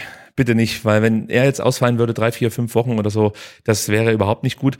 Aber Gott sei Dank, ähm, soweit ich weiß, ist er voll im Schuss. Heute bei der äh, Spieltags-PK hat ähm, Sebastian Hönes glaube ich, überhaupt kein Wort über ihn verloren, Also was glaube ich in dem Fall gut ist. Das ist auf jeden Fall gut, ja. Was man noch erwähnen muss bei ihm, ähm, früher wurde, wurde Atakan ja gern dafür kritisiert, dass er zu viele Seitwärts, Seitwärtspässe spielt und Rückpässe spielt. In dem Spiel war es ganz anders. Er spielte neben Anton und Ito die meisten Vorwärtspässe. Also das ist eine klare Veränderung. Ähm, von 16 Versuchen kamen 14 an, also eine gute Passquote. Und dass Anton und Ito häufiger nach vorne spielen, liegt ja auf der Hand als Innenverteidiger. Also Wo sollen sonst hin spielen? Ne? Deswegen finde ich, schon, dass wir das jetzt her hervorheben können, weil Karasor ja oft auch dann mal etwas höher geschoben ist und sogar vor Enzo noch stand. Ich habe mir gedacht, ob das vielleicht auch damit zusammenhängen könnte, dass er eben auch wirklich als Schnittstelle fungieren soll zwischen Angriff und Abwehr. Könnte sein. Müssen wir mal beobachten, ob das in Zukunft häufiger der Fall sein wird. Was man dann aber merkte, das möchte ich auch noch dazu sagen, sobald er weit aufrückt, entsteht schon ein bisschen Unruhe im Defensivverbund. Also du merkst halt einfach, dass ähm, ohne Atta das Zentrum, das defensive Zentrum an Kompaktheit verliert. Liegt auf der Hand. Klar. Es fehlt ein Spieler, aber da muss man natürlich dann die richtige Balance hinbekommen. Genau, man hat es ja am Ende des Spiels gemerkt, äh, da wollten, glaube ich, alle nach vorne. Also äh, Adakan Karasor wollte nach vorne, auch äh, Anton war dann sehr, sehr weit vorne. Also das, äh, klar, wenn's, wenn man halt 5-0 oder 4-0 führt, dann ist es auch gar kein Problem. Aber wie du sagst, da muss man die Balance finden und das geht halt nicht, wenn man nur 2-0 führt oder 1-0 führt. Äh, da muss halt hinten die Stabilität gewährleistet bleiben. Über Enzo Mio vielleicht auch noch zwei, drei Worte. Also ähm, wir haben schon darüber gesprochen, er bekam eine andere Rolle als sonst zugeteilt, übernahm den kreativen Part als Box-to-Box-Spieler, suchte immer wieder die Zweikämpfe, gewann die Zweikämpfe, richtig gutes Stellungsspiel, auch das war auffällig und er fing die meisten Bälle ab. Das hat mich auch überrascht. Also ist der Ballstaubsauger beim VfB Stuttgart gewesen. Richtig gut und auch hier nochmal einfach mal beobachten, wie oft er im Umschaltmoment ähm, einfach gute Dinge macht, viel initiiert, immer wieder Taktgeber ist. Also der wirkt mit seinen, wie alt ist er, 21, 20? Glaube, ne? Also 21, enorm reif. Ich meine Ja. 21. Ähm, also das ist schon brutal, was der runterspielt. Der gefiel mir richtig gut. Nicht so auffällig wie jetzt zum Beispiel gegen Balingen, aber enorm wichtig. Und ähm, bei, also ich bin auf die Entwicklung von ihm so gespannt. Ich habe es ja letzte Woche schon gesagt, wenn der gesund bleibt, ist das für mich äh, die Breakout-Season für, für Enzo Mio jetzt. Ja, absolut. Also ich habe da auch bin super gespannt, wie er sich in dieser Saison entwickeln wird, weil äh, man hat ihn in der Relegation gesehen, dass er super torgefährlich ist, in die Tiefe geht, direkt vom Tor auftaucht, die Dinger dann auch macht. Jetzt gegen Bochum eine defensivere Rolle, aber auch da hat er geglänzt. Ähm, also er ist unfassbar vielseitig einsetzbar und ich bin äh, total gespannt, wie seine Rolle so über die Saison aussehen wird. Ähm, er hat offensiv, er defensiv, aber er hat gezeigt, er kann eigentlich beides. Er kann beides und kann beides sehr, sehr gut. Wang Chong haben wir vorhin schon thematisiert, haben viele gute Sachen über ihn gesagt, zum Beispiel eben diese Doppelpässe, die er immer wieder gespielt hat, dass er eigentlich überall auf dem Platz anzufinden ist. Die Passsicherheit, die fällt auf. Vielleicht noch zwei Sachen, die er verbessern muss. Das eine ist aus meiner Sicht ganz klar der erste Kontakt. Er hat manchmal unsaubere erste Kontakte drin. Das wird ja zum Beispiel gegen Leipzig das Genick brechen, ganz klar. Ja. Weil wenn die dann den Ball erobern, das ist so eine gute Pressing-Mannschaft, so eine gute Umschaltmannschaft, wenn du einfach in dem Moment ähm, schlechte erste Kontakte hast und die Bälle verlierst, wird uns das das Genick brechen. Deswegen hoffe ich, dass er da noch Steigerungspotenzial hat. Müssen wir mal beobachten. Und natürlich Effizienz vorm Tor. Er hat drei sehr, sehr gute Gelegenheiten. In der ersten Halbzeit muss er das 3 zu 0 machen. Ähm, ich meine, das war, äh, äh, ich weiß jetzt gar nicht mehr, welche Minute das war. Es gab drei Szenen, die, die ich im Hinterkopf habe. Das eine war tatsächlich 50 oder 51, also das war glaube ich 45 plus 6, ähm, als er super freigespielt wird und er- ehrlicherweise Riemann das Ding aber auch Weltklasse dann hält. Stimmt, die Szene habe ich im Kopf gehabt, richtig. Dann gab es noch in der 33. Minute eine sehr gute Gelegenheit und kurz vor dem 2 zu 0 hatte er auch noch diese eigentlich hundertprozentige Genau, wo er sich nochmal von rechts auf links legt, wo ich denke, schieß doch mit rechts, du bist doch Rechtsfuß. Also ich glaube, das war diese Zehntelsekunde, die dann, die dann fehlte. Ich finde, Sebastian Hoeneß hat es äh, nach dem Spiel ganz gut gesagt. Äh, Jong hat ein gutes Spiel gemacht und hätte er ein Tor gemacht, wäre es ein sehr gutes Spiel gewesen. gehe ich sofort mit, aber das kann ja noch kommen. Also Ja, aber er hat die Chancen, also ähm, und er und er hat ja gezeigt, dass er in Stuttgart treffen kann. Moment mal, das ist die Chris Führig Argumentation. Wir können nicht zu viele Spieler haben, die äh, einfach nur Chancen haben und sie dann nicht nutzen. Also es wäre mir schon ganz recht, wenn er sich da noch steigert. Übrigens auch für Chris gilt das. Wobei, den möchte ich überhaupt nicht kritisieren. Der hat wirklich Großartiges äh, Spiel. Der hat, der hat einfach äh, äh, seinen Beitrag dazu geleistet, äh, dass der VfB Stuttgart diese Partie gewonnen hat. Zum Beispiel in der 38. Minute mit einer Ecke, die er geschlagen hat, die dann zum 2 zu 0 führte. Ich, ich wollte das jetzt abkürzen, aber ich muss ganz kurz zur Entstehung der Ecke kommen, weil das wirklich wichtig ist. Du musst das einfach mal sehen, wie ähm, Atta in dem Moment ähm, die Kon den Konter verhindert, der Bochumer. Es gab eigentlich eine Kontersituation für Bochum und Atta hat dann eine mega Balleroberung, die einfach dann diesen Konter unterbindet und ähm, dann wird schnell ausgeschwärmt. Enzo bringt den Ball ins Angriffsdrittel. Da werden sofort Dreiecke gebildet. Jeder weiß, was er zu tun hat. Es entstehen Anspielstationen. Bochum wird komplett gestresst, ist komplett überfordert. Die Zuteilung passt nicht mehr. Du hast eine super Strafraumbesetzung, ein richtig gutes Balltempo. Präzise Pässe, das, was wir ja oft auch in der vergangenen Saison kritisiert haben. Ja, Passschärfe hat fast immer gepasst. Ja, halt, ne? ja. super gemacht. Und dann muss, wir haben es gerade eben schon gesagt, Chong eigentlich das 2 zu 0 machen. Scheiß drauf, denn danach gibt's die Ecke durch Chris Führig geschlagen. Props an äh, Chris, gute Standards geschlagen, Ja. wirklich ein gutes Spiel gemacht. Ähm, dann siehst du halt wieder die Schwäche der Bochumer, weil Hofmann blockt erstmal den eigenen Mann weg, Bernardo. Und das führt überhaupt erst dazu, dass Dax so genügend Platz hat, um so einen wuchtigen Kopfball zu setzen. Und ähm, klar ist das schwer zu verteidigen, aber die Bochumer haben sich auch maximal ungeschickt angestellt.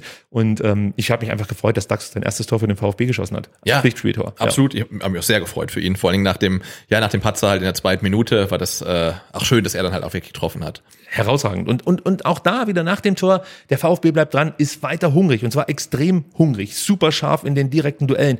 Und was, also da bin ich jetzt mal auf deine Einschätzung gespannt, was mir wirklich auffällt, gegen Balingen und aber auch jetzt gegen Bochum, die wirken physisch, konditionell deutlich besser als in den Jahren zuvor.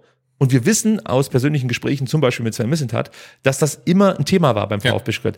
Also das kann man euch auch mal ganz kurz erzählen. Unter Sven Missentat und Pellegrino Matarazzo gab es immer, sag ich mal, den Konfliktpunkt, ähm, müssen die Spieler eine gewisse Frische haben oder eine Fitness haben. Und ähm, Sven Missentat war eher Team Fitness und Pellegrino Matarazzo war eher Team Frische. Und man hat sich dann zusammengesetzt, hat Pläne geschmiedet, wollte dann praktisch, ich sag mal, die bestmögliche Symbiose hinbekommen, scheiterte daran, kann man sagen. Ähm, und ich fand, jetzt merkt man auf einmal, was es ausmacht, wenn du wirklich richtig fitte Spieler auf dem Platz hast. Ja, also das hat man in jeder Minute gesehen. Gut, es ist als Spieltag eins, also kann man sagen, ein Bundesliga-Profi sollte am ersten Spieltag auch wirklich fit sein. Aber ich finde, man hat es wirklich gemerkt, da äh, wurde viel gelaufen, da wurden Löcher zugelaufen, man hat sich ähm, gegenseitig geholfen, mit jemand mal seinen Gegenspieler aus dem Auge ver verloren oder einen Zweikampf verloren, war sofort der nächste VfB-Spieler da. Ich glaube, man ist auch weitaus mehr gelaufen als Bochum und Bochum ist eine Mannschaft, die dafür bekannt ist, viel zu laufen eigentlich. Eigentlich weitaus mehr nicht, ich glaube ein, zwei Kilometer. Okay. Aber egal, das war auch immer ein Thema. Ja, aber es wird halt immer weniger gelaufen sind Bochum hat. Trademark viel zu Ja. laufen und äh, der VfB ist mehr gelaufen und ich hatte schon so den Eindruck, man war halt sehr präsent, man war physisch richtig da und ist halt viel gelaufen. Der ist mir auch aufgefallen tatsächlich. Und das werden wir auch am Freitag gegen Leipzig brauchen. Oh also ja. genau diese Physis. Äh, da bin ich mal gespannt, ob das jetzt am Gegner lag, dass wir so, ich sag mal, stabil rüberkamen oder ob es wirklich daran lag, dass man äh, an den richtigen Stellschrauben gedreht hat. Denn das war ja auch part of the äh, analy analysis, wenn man das so sagen kann, äh, dass man sagt, äh, wir müssen zum Beispiel das bei dem Körperlichen einfach zulegen. Ja. Wir müssen frischer und fitter werden. Ähm, offensichtlich ist das gelungen, denn bislang macht der VfB diesbezüglich einen sehr, sehr guten Eindruck. Ähm, was man, was man vielleicht auch noch ganz kurz erwähnen sollte, und du hast es schon angedeutet, war einfach der Verbund, der mannschaftliche Verbund. Du hast immer gemerkt, dass jeder Spieler bereit war, dem Mannschaftskollegen zu helfen, der vielleicht gerade in einer Stresssituation war oder vielleicht einen Fehler gemacht hat. Auch das eindeutig eine Veränderung im, Ver- im Vergleich zu den vergangenen Jahren. Da wurden oft Spieler allein gelassen. Ich weiß noch, ich stand hier, habe mich tierisch darüber aufgeregt, dass Silas gegen Freiburg, ich glaube, es war Silas gegen Freiburg, äh, gefühlt minutenlang keine Einspielstation hatte Ja. und an der Eckfahne der Freiburger stand und einfach keiner ihm entgegenkam und ihm mal helfen wollte. Und ich habe mich immer gefragt, Leute, ihr seid doch ein Team. Ja. Und das habe ich jetzt sehen können gegen Bochum und aber auch gegen Balingen, muss ich dazu sagen, und gegen Sheffield. Also das ist jetzt nicht nur äh, Bochum gewesen. Ähm, das ist, finde ich, allgemein zu beobachten, dass der VfB sich da deutlich verbessert hat. Zweite Halbzeit, wir ziehen das Tempo ein bisschen an, verspreche ich dir. So wie der VfB. Ja, so sieht's aus. Die ersten 10, 15 Minuten, die sahen nicht ganz so gut aus, muss man sagen. Wie hast du sie wahrgenommen? Ähm, nee, war so ah, fast schon ein Klassiker beim VfB, so nach der äh, Pause so ein bisschen verschlafen äh, rauskommen und es war die einzige wirkliche Druckphase der Bochumer, die dann tatsächlich auch äh, sich im VfB, in der VfB-Hälfte ein bisschen festsetzen konnten und Das ist der Hund, aber das nehmen wir einfach in Kauf. Der Hund möchte mitreden und gerade wenn es, also das, da merkt man es, er ist VfB-Fan, denn Ja. äh, natürlich war er auch nicht zufrieden mit diesen ersten 15 Minuten des VfB Stuttgart. Sorry, dass ich unterbrochen habe. Ja, alles gut, ich habe mich auch kurz, kurz ein bisschen erschrocken. ähm, genau, das resultierte dann tatsächlich auch in der vielleicht äh, größten Chance dann von Bochum in der 58. Minute. Ähm, ich weiß gar nicht, ich glaube, ähm, Das, Asano war es dann, der von links den Ball reinbringt. Nübel ist noch dran, Ja. ähm, aber der Ball ist dann frei vorm Tor und mit ein bisschen Pech steht da halt dann wirklich ähm, 1 zu 2. Genau. Und dann wäre das Spiel wieder anders gelaufen. Also da hat man Glück gehabt. aber du sagst es gerade. Ich kann mir vorstellen, in der vergangenen Saison hätten wir da auf jeden Fall das 1 zu 2 bekommen. Diesmal ist es so, wir kriegen das Gegentor nicht und direkt im Gegenzug machen wir das 3-0. Ja? Also wieder fällt ein Treffer nach einem Einwurf, muss man sagen.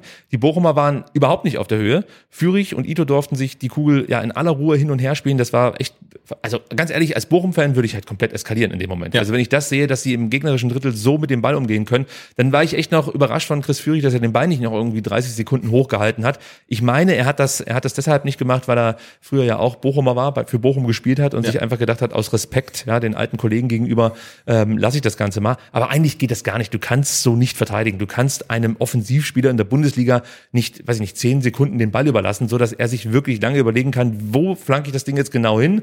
Ähm, er hat sich dann für den zweiten Pfosten entschieden. Silas läuft ein. Wittek schaut einfach nur hinterher Ja, ja, komplett vergessen. hebt den Arm dann noch, wo ich mir denke, what? Also, was machst du jetzt? Und Silas denkt sich halt, danke, bitte, es steht 3-0. Also, herausragend gemacht. Ja, eiskalt. Also den Platz ausgenutzt, den ähm, alle Offensivspieler da eigentlich haben vom VfB. Und äh, für Silas hat mich total gefreut, weil er war in der ersten Halbzeit, fand ich, ein bisschen unglücklich. Also da war sein Move halt meistens der Übersteiger, der dann irgendwie nicht funktioniert hat. Und da hat's mich ja für ihn gefreut, dass er halt wirklich dann gleich mit der ersten richtig großen Chance sofort das Tor macht und da steht, wo eigentlich ein Mittelstürmer steht und den halt auch wirklich dann völlig abgezockt einfach dann über die Linie drückt. Übrigens, Fun Fact, das war Silas drittes Pflichtspieltor in Folge. Er hat gegen Hamburg getroffen, erinnert dich, das letzte Mhm. Tor in der, Auch in der richtig schön, Relegation, ja. richtig. Und dann natürlich gegen Balingen und jetzt auch wieder gegen Bochum. Also ich weiß gar nicht, ob er das davor auch schon mal geschafft hat, drei Pflichtspieltore in Folge. Dafür, dass alle darüber sprechen, dass Silas irgendwie nicht mehr der Alte ist, sieht's ganz gut aus, würde ich sagen. Genau, aber ich fand gerade jetzt äh, gegen Bochum war er wieder der Alte, weil er auch nach äh, drei oder vielleicht sogar vier misslungenen ähm, Aktionen dran bleibt und das wieder das gleiche macht. Irgendwann kommt er halt vorbei und ähm, ich finde, er, er ist auch von der Physis hat er auch zugelegt Absolut, halt, ne? absolut. Ähm, hat so macht den Eindruck auf dem Platz, als ob er auch wieder 100% Vertrauen in seinen Körper hat, äh, geht in die Zweikämpfe rein und so weiter. Also ich glaube, da ist nichts zurückgeblieben. War glaube ich auch der schnellste Spieler VfB-Spieler wieder im Spiel. Ähm, also ich glaube, er ist wieder der Alte. Weißt du, wer inzwischen der schnellste Spieler im Kader ist? Äh, Leveling. Nee.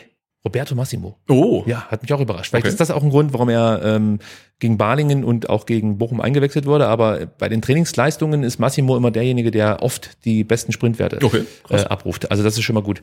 Ganz kurz noch, nach dem 3-0 äh, merkst du halt bei Bochum, dass sie eigentlich gar nichts mehr wollten. Also ich war überrascht, wie viele Pässe sie zugelassen haben, äh, des VfB Stuttgart, bevor sie mal in die Zweikämpfe gegangen sind. Also es gibt ja diese, diese Statistik Pässe pro Defensivaktion und da war Bochum nach dem 3-0 unter aller Sau, hat äh, also ich glaube irgendwie regelmäßig mehr als 20 23, 24 Pässe zugelassen, bis sie dann mal in die Defensivaktion gekommen sind. Das lag auch am VfB Stuttgart, weil man eben schnell und präzise gespielt hat, aber durchaus, ich habe es vorhin schon mal gesagt, eine Einstellungsfrage des Gegners. Ähm, folgerichtig fiel dann auch in der 67. Minute das 4 zu 0 für den VfB. Wieder trifft Silas. Wieder keine Gegenwehr. Der Bochumer, Schong und Attack, äh, ja, auch da, die können sich halt den Ball hin und her spielen. Äh, Stenzel spielt dann Bernardo aus. Das hat, sieht man so wahrscheinlich auch nicht oft von Kalle, aber hat er gut gemacht. Und An der- an der- an der Außenlinie, Ist ja. Wahnsinn. Also Ja. das war gut, auch mit ein bisschen Glück, muss man sagen Ja, das gehört dazu. gehört dazu, dann schippt er das Ding rein, Lucia vergisst irgendwie Silas im Zentrum. Wobei, ich habe mir das Tor ja mehrfach angeschaut, kannst du dir vorstellen, du siehst halt auch in dem Moment die gegenläufigen Bewegungen. Girassi geht raus, Silas geht rein und das könnte Ja. Lucia in dem Moment vielleicht irritiert haben, aber ich würde dann immer denken, ähm, verteidige doch lieber den ähm, tornahen Spieler als den torfernen. Aber gut, ich bin kein Bundesligaspieler, er wird's besser wissen, definitiv. Also lieber Lucia, hör nicht auf mich. ähm, aber auf jeden Fall gut für uns, denn es stand dann 4 zu 0 und wir machen gleich mit dem 5 zu 0 weiter, denn auch da konnte, noch, konnte man noch mal was sehen, was äh, der VfB über das ganze Spiel sehr gut hinbekommen hat. Nämlich, das waren die Seitenverlagerungen. In der 77. Minute hat sich da bei Bochum überhaupt keiner mehr drum geschert, aber trotzdem sah es ganz gut aus. Die wollten einfach nur noch räumen, die Bochumer. Also die haben komplett abgeschalten. Ähm, trotzdem, wie gesagt, Stenzel durfte erst mit Ball laufen, dann unbedrängt den Steilpass auf Seru spielen. Die Bochumer schauen zu. Girassi macht den Treffer zum 5 zu 0. Und das war fast so ähnlich ähm, schwer, in Anführungsstrichen, wie in der ersten Halbzeit das 1 zu 0. Genau, also ja. Bochum katastrophal und auch für Girassi gab's was Neues, nämlich den ersten Doppelpack im VfB-Trikot. Ja. ich Ich glaube, auch- ich, ich glaub, für Köln hat er schon einen gemacht, ne? Habe ich gehört. Ja, ne, dann wird es schlimm. Aber ähm, gefährliches Halbwissen. Danach haben wir noch gesungen, Spitzenreiter, Spitzenreiter, zu Recht muss man sagen. Und ich möchte ja äh, an der Stelle mal diese Fahne hier Ja. ähm, ins Bild halten. Also, ihr seht es. Also, ich, ich halte absichtlich, warte mal, wo muss ich hin? Hier muss ich Ja, hin. warte, wir können es auch so machen. So, ja, genau. mal, Also ja. ihr seht es, ja. Jetzt steht hier noch 2007, aber Ja. also ich würde sagen, es ist Zeit für eine neue Fahne. Genau. So langsam. Also ste steigt auf den Hype-Train auf, solange er noch rollt. Morgen könnte schon Endstation sein, aber Hoffentlich nicht. Aber ich fand das im Stadion fast schon ein bisschen surreal, weil dann auch ja, wie sagt man schön, die, die Laola äh, über die Ränge schwappte. Das kennt man gar nicht mehr. Nee, ja, keine Ahnung, aber das fand ich halt fast schon ein bisschen surreal und als äh, habe ich wirklich so ein bisschen auch an die Bochum-Fans gedacht. Dachte, oh, das ist irgendwie. Ja, haben, die, haben die ja nicht mitgemacht? Nee, ich glaube, ich glaube, ich glaub, die, haben, die, haben, die haben nicht mitgemacht. Nee, aber äh, Spitzenreiter, Spitzenreiter, Laola, äh, alles, was man wollte. Also wirklich surreales äh, Stadion-Erlebnis. Ähm, Absolut. Wobei, wenn eine Fangemeinde mit hohen Niederlagen umgehen zu, kann, dann sind es die Bochumer, die haben ja schon einiges erlebt, seitdem sie in der Bundesliga zurück sind. Ja, haben tatsächlich. in jeder Saison einfach mal so eine komplett weirde Situation, dass sie 7-0 gegen die Bayern verlieren. Gut, das ist auch schon anderen passiert, aber es gab nochmal irgendwie so ein Freak-Ergebnis gegen Leverkusen, meine ich. Also sie werden das ähm, einzuschätzen wissen und vielleicht denken sie sich auch, hey, komm, lieber so einen Nackenschlag gleich zu Beginn der Saison, dann wissen wir, dass wir uns wieder auf das besinnen müssen, was wir eigentlich können und das ist Ja, halt absolut. kämpfen und siegen. Und ähm, mal sehen, ob sie es äh, hinbekommen. Also mir sind die Bochumer in der Liga schon ganz wichtig. Gute Fans und ähm, mit guter Stimmung. Also vielleicht kriegen die noch die Kurve. Gut, lass uns mal hören, was äh, Daxo zu diesem Spiel zu sagen hat. Der hat nämlich eine Videobotschaft für euch. Bitte. Yeah, it was very, very nice. First game, uh, I scored also my first goal for VfB. Yeah, ich war zufrieden. Die, die uh, Fans waren geil. Yeah, crazy. It was like unbelievable. And yeah, we, we, we have a, a good game gemacht and we are happy with this. So, die Fans waren geil, Sebastian. Ja, we have a good game gemacht, das gefällt mir. Ja, und ich kann es bestätigen, die Ja, Fans waren absolut. wirklich richtig geil. Und der VfB Stuttgart Tabellenführer. Ähm, abschließend vielleicht noch eine Frage an dich. Ja. Wie ordnest du dieses Spiel ein? Weil ich höre auf äh, unterschiedlichen Kanälen diverse Meinungen. Die einen sagen, Bochum war so schwach, dass eigentlich jede Bundesligamannschaft an diesem Wochenende Bochum wahrscheinlich 15 Uhr aus dem Stadion geschossen hätte. Die anderen sagen, hey, der VfB unheimlich konsequent, super gut im Abschluss. Ich habe gelesen, der VfB hat sich sieben Chancen herausgespielt, davon fünf genutzt. Das ist äh, eine enorme Quote, vor allen Dingen, wenn wir als VfB-Fans an die vergangenen Jahre so denken. Also wie ordnest du diesen hohen Sieg für dich ein? Also ich finde erstmal als VfB-Fan müssen wir alles äh, feiern, was wir mitnehmen können und ein hoher 5-0-Sieg äh, zum Saisonauftakt ist erstmal äh, richtig, richtig gut, weil die drei Punkte, die hat man. Drei Punkte Vorsprung auf, auf Bochum, auf, auf Darmstadt, auf Heidenheim und auch auf Leipzig ähm, tatsächlich. Insofern nehme ich das halt wirklich sehr, sehr gerne mit und die Art und Weise, wie der VfB das geschafft hat, die hat mich wirklich tatsächlich ähm, überzeugt, weil ich finde, man hat genau an den Sachen gearbeitet offensichtlich, die man auch in dieser Saisonanalyse angesprochen hat, nämlich die Effizienz vor beiden Toren. Äh, man hat fünf Dinger gemacht aus relativ wenig Chancen, man hätte sogar noch eins machen müssen. Du machst ähm, Du bist total vielfältig. Du hast zwei Tore durch, durch tiefe Pässe in, in die Mitte, die dann Gerassi macht. Du machst ein Tor über links, du machst ein Tor über rechts, du machst ein Tor nach dem Standard. Also super variabel, hat mir total gefallen. Und die andere Effizienz, nämlich die vom eigenen Tor, hast du auch gewährleistet. Äh, Du spielst zu null in der ganzen letzten Saison zweimal zu null gespielt, jetzt gleich am ersten Spieltag ein zu null Spiel. Gibt halt einfach Hoffnung und der Mannschaft, glaube ich, auch äh, Stabilität und Selbstvertrauen, zu sagen, okay, ähm, das, das kann halt wirklich was werden. Und insofern finde ich, klar, man darf es nicht überbewerten, der Gegner war nicht der stärkste. Man muss halt das Bochum-Spiel dann äh, wahrscheinlich nochmal betrachten, wenn man das Leipzig-Spiel gespielt hat. Aber grundsätzlich fand ich die Art und Weise, wie der VfB da aufgetreten ist am Samstag, ähm, ziemlich überzeugend. Ja, und grundsätzlich geht es einfach nur darum, äh, möglichst viele Punkte möglichst schnell zu hamstern, um nicht wieder am letzten Spieltag mit dem Rücken zur Wand zu stehen. Genau. So. Und dafür musst du A, deine Heimspiele gewinnen, beziehungsweise darfst sie nicht verlieren und die direkte Konkurrenz besiegen. Und das ist eigentlich das, was ich jetzt sehen wollte an diesem ersten Spieltag. Und das habe ich auch bekommen. Zugegeben gegen schwache Bochumer, aber wir hatten schon so häufig Gegner, die überhaupt nichts von uns wollten.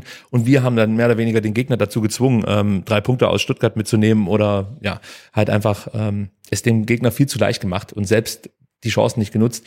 Und wie du sagst, also die Analyse, wenn man sie wirklich nimmt, zeigt Früchte und ob das dann jetzt auch was ist, was Bestand hat, das wird sich jetzt in den nächsten Wochen zeigen. Aber der Saisonstart, die ersten beiden Pflichtspiele, das sieht schon ganz gut aus, zugegeben gegen ähm, eher schwächere Gegner. Jetzt am Freitag gegen Leipzig. Da wissen wir dann mehr und da sind wir schon beim nächsten Programmpunkt bei uns, nämlich die Gegnervorschau. Äh, lass uns mal ganz kurz auf die Ausgangslage blicken. Im August 2020 grüßte der VfB nach einem 5 zu 1, du wirst dich erinnern, ja, gegen die Spielvereinigung Kräuter Fürth ebenfalls von der Bundesliga-Tabellenspitze.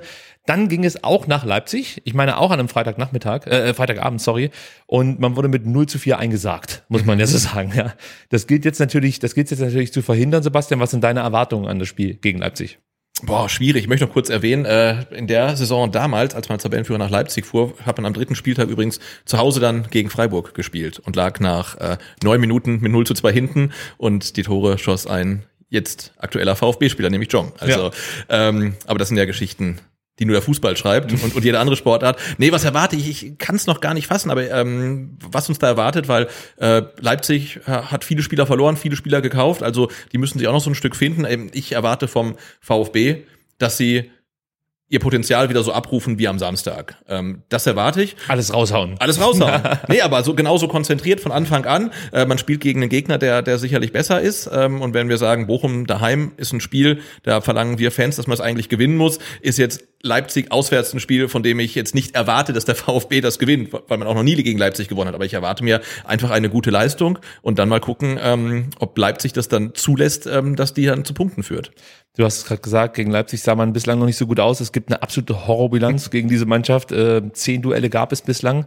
Achtmal verlor der VfB, zwei Unentschieden. Noch nie gelang es dem VfB, äh, gegen Leipzig in Führung ja, zu gehen. Es gab noch nie Hoffnung. Ey, es gab sowieso bislang nur drei Tore für uns gegen ja. Leipzig. Auch das katastrophal. Ich glaube 18 Gegentore oder so. Ja. Und lange Zeit war ja das einzige Tor, was der VfB ähm, gegen Leipzig geschossen hat, das von Steven Zuber. Ich erinnere mich, das war Elfmeter, Elfmeter glaube ich. Richtig, ne? Steven genau. Zuber habe ich übrigens gestern gesehen. Spielt für AEK Athen, habe ich in der Champions League Quali gesehen. Jubelt der immer noch so merkwürdig. Erinnerst du dich noch an seinen legendären Torjubel vor der Hoffenheim-Kurve? Ja. Steven Zuber und natürlich auch seine Frau. Ja. Da werden sie immer in positiver Erinnerung ja, absolut, behalten. absolut. Ja. Kurz zu Leipzig, die verloren jetzt den Saisonauftakt gegen Leverkusen mit 2 zu 3, war übrigens eine richtig coole Partie. Wenn ihr euch die nochmal anschauen wollt, könnt, dann macht das. Ähm, zuvor konnten sie die Bayern im DFL Supercup Finale 3 zu 0 besiegen. Also was erwartet uns? Bisschen schwer einzuschätzen. Ja, ja du hast es schon gesagt. Äh, was man sehen konnte, was Leverkusen sehr, sehr gut gegen Leipzig gemacht hat, ähm, sie traten wirklich von Beginn an extrem dominant auf. Ja, also insbesondere auch hier Passqualität, Körperlichkeit, das als ähm, ja, äh, Symbiose sozusagen sorgte dafür, dass die, dass die Leipziger, ich möchte fast schon sagen, sehr passiv daherkam, was man sonst so gar nicht von ihnen kennt. Natürlich hat Leverkusen nochmal eine andere Qualität im Mittelfeld mit Chaka und Palacios. Ich weiß nicht, ob wir da mithalten können, aber man sieht ungefähr, was Leipzig so Probleme bereiten könnte. Ähm, Marco Rose hat jetzt in der ersten Stunde gegen Leverkusen so ein 4-2-2-2 spielen lassen und stellte dann auf 3-5-2 um. Das tat der Mannschaft merkbar gut. Sie wirkten nach der Umstellung deutlich ähm, agiler, ähm, haben auch eine bessere Kompaktheit gehabt. Und ich könnte mir vorstellen, dass Rose äh, gegen uns dann auch wieder 3-5-2 spielen lässt. Und da bin ich mal gespannt, was der VfB äh, ähm, ja einfach da entgegensetzen kann. Aber jetzt kann ich dich mal fragen, wir haben jetzt so viel Trübsal geblasen mit der schlechten, mit der schlechten Statistik und ähm, mit der Qualität der Leipziger. Wo siehst du denn die Möglichkeit, dass der VfB etwas holen kann? Also warum sollte es diesmal mit einem Sieg gegen Leipzig klappen?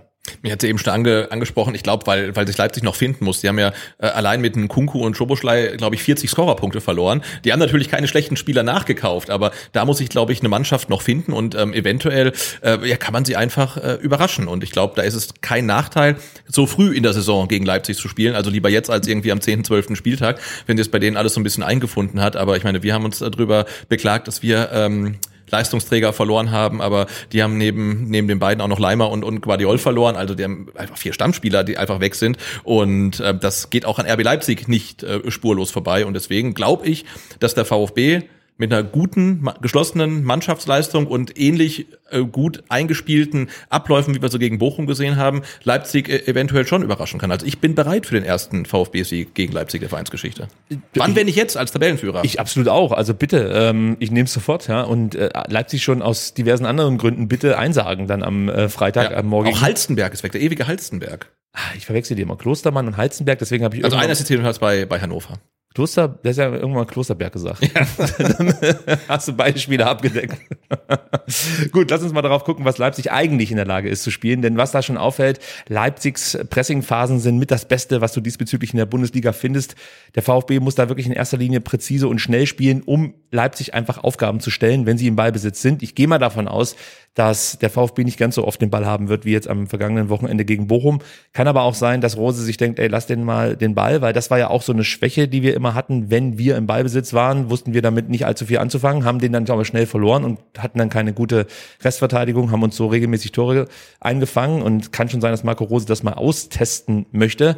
Dann natürlich das Mittelfeld mit Dani Olmo, dem Neuzugang Xavi Simmons, da reden wir gleich noch drüber, Xaver Schlager, das sind alles drei sehr, sehr gute Distanzschützen und da wird es wichtig sein, dass da ständig Druck ausgeübt wird auf diese Spieler. Weil wenn die Raum haben, können sie natürlich zum einen hervorragende Pässe spielen und zum anderen dann auch den Abschluss suchen und da müssen wir einfach dran sein.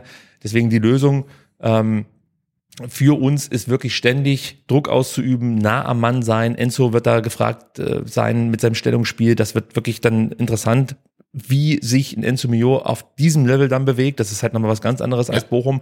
Und gleichzeitig hat Leipzig auch viele Lösungen für genau diese Art und Weise Fußball zu spielen. Nämlich sie weichen dann einfach auf die Flügel aus. Ja? Du hast auf der linken Seite David Raum, der hervorragende Flanken schlagen kann, noch nicht so wirklich in Leipzig angekommen ist, hat man das Gefühl. Aber auf der anderen Seite dann mit Benny Henrichs, der, also das ist genau das Gegenteil. Der, der ist aus meiner Sicht richtig aufgeblüht in Leipzig, besticht durch Power, durch Dynamik. Ähm, der hat gegen sowie mit dem Ball so viele gute Aktionen.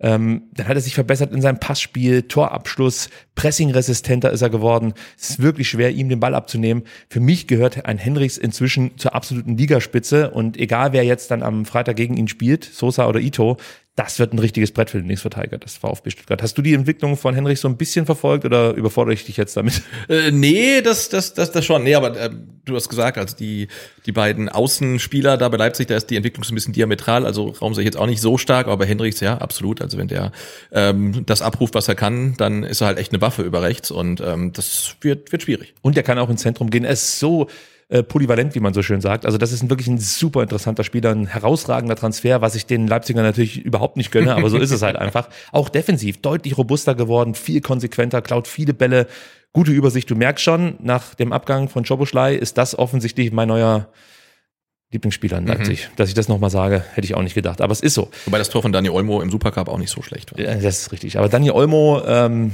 das ist so ein toller Spieler, ist eigentlich nicht, ich, ich sag's nicht. ähm, was Leipzig auch gut kann, das haben wir in den vergangenen Jahren immer wieder gesehen, sie sind in der Lage, den Ball lange in den eigenen Reihen zu halten und hier muss der VfB sehr geduldig sein, ja, darf sich nicht locken lassen. Ähm, die Leipziger Offensivspieler lauern wirklich immer auf solche Momente, dass du dann ähm, vielleicht einen Fehler machst, falsch anläufst, ähm, Räume bietest, ja, und die werden sie sofort attackieren, weil sie haben das Tempo, sie haben die Passqualität und dann wieder in die Zweikämpfe zu kommen, ist enorm schwer. Deswegen Ruhe bewahren.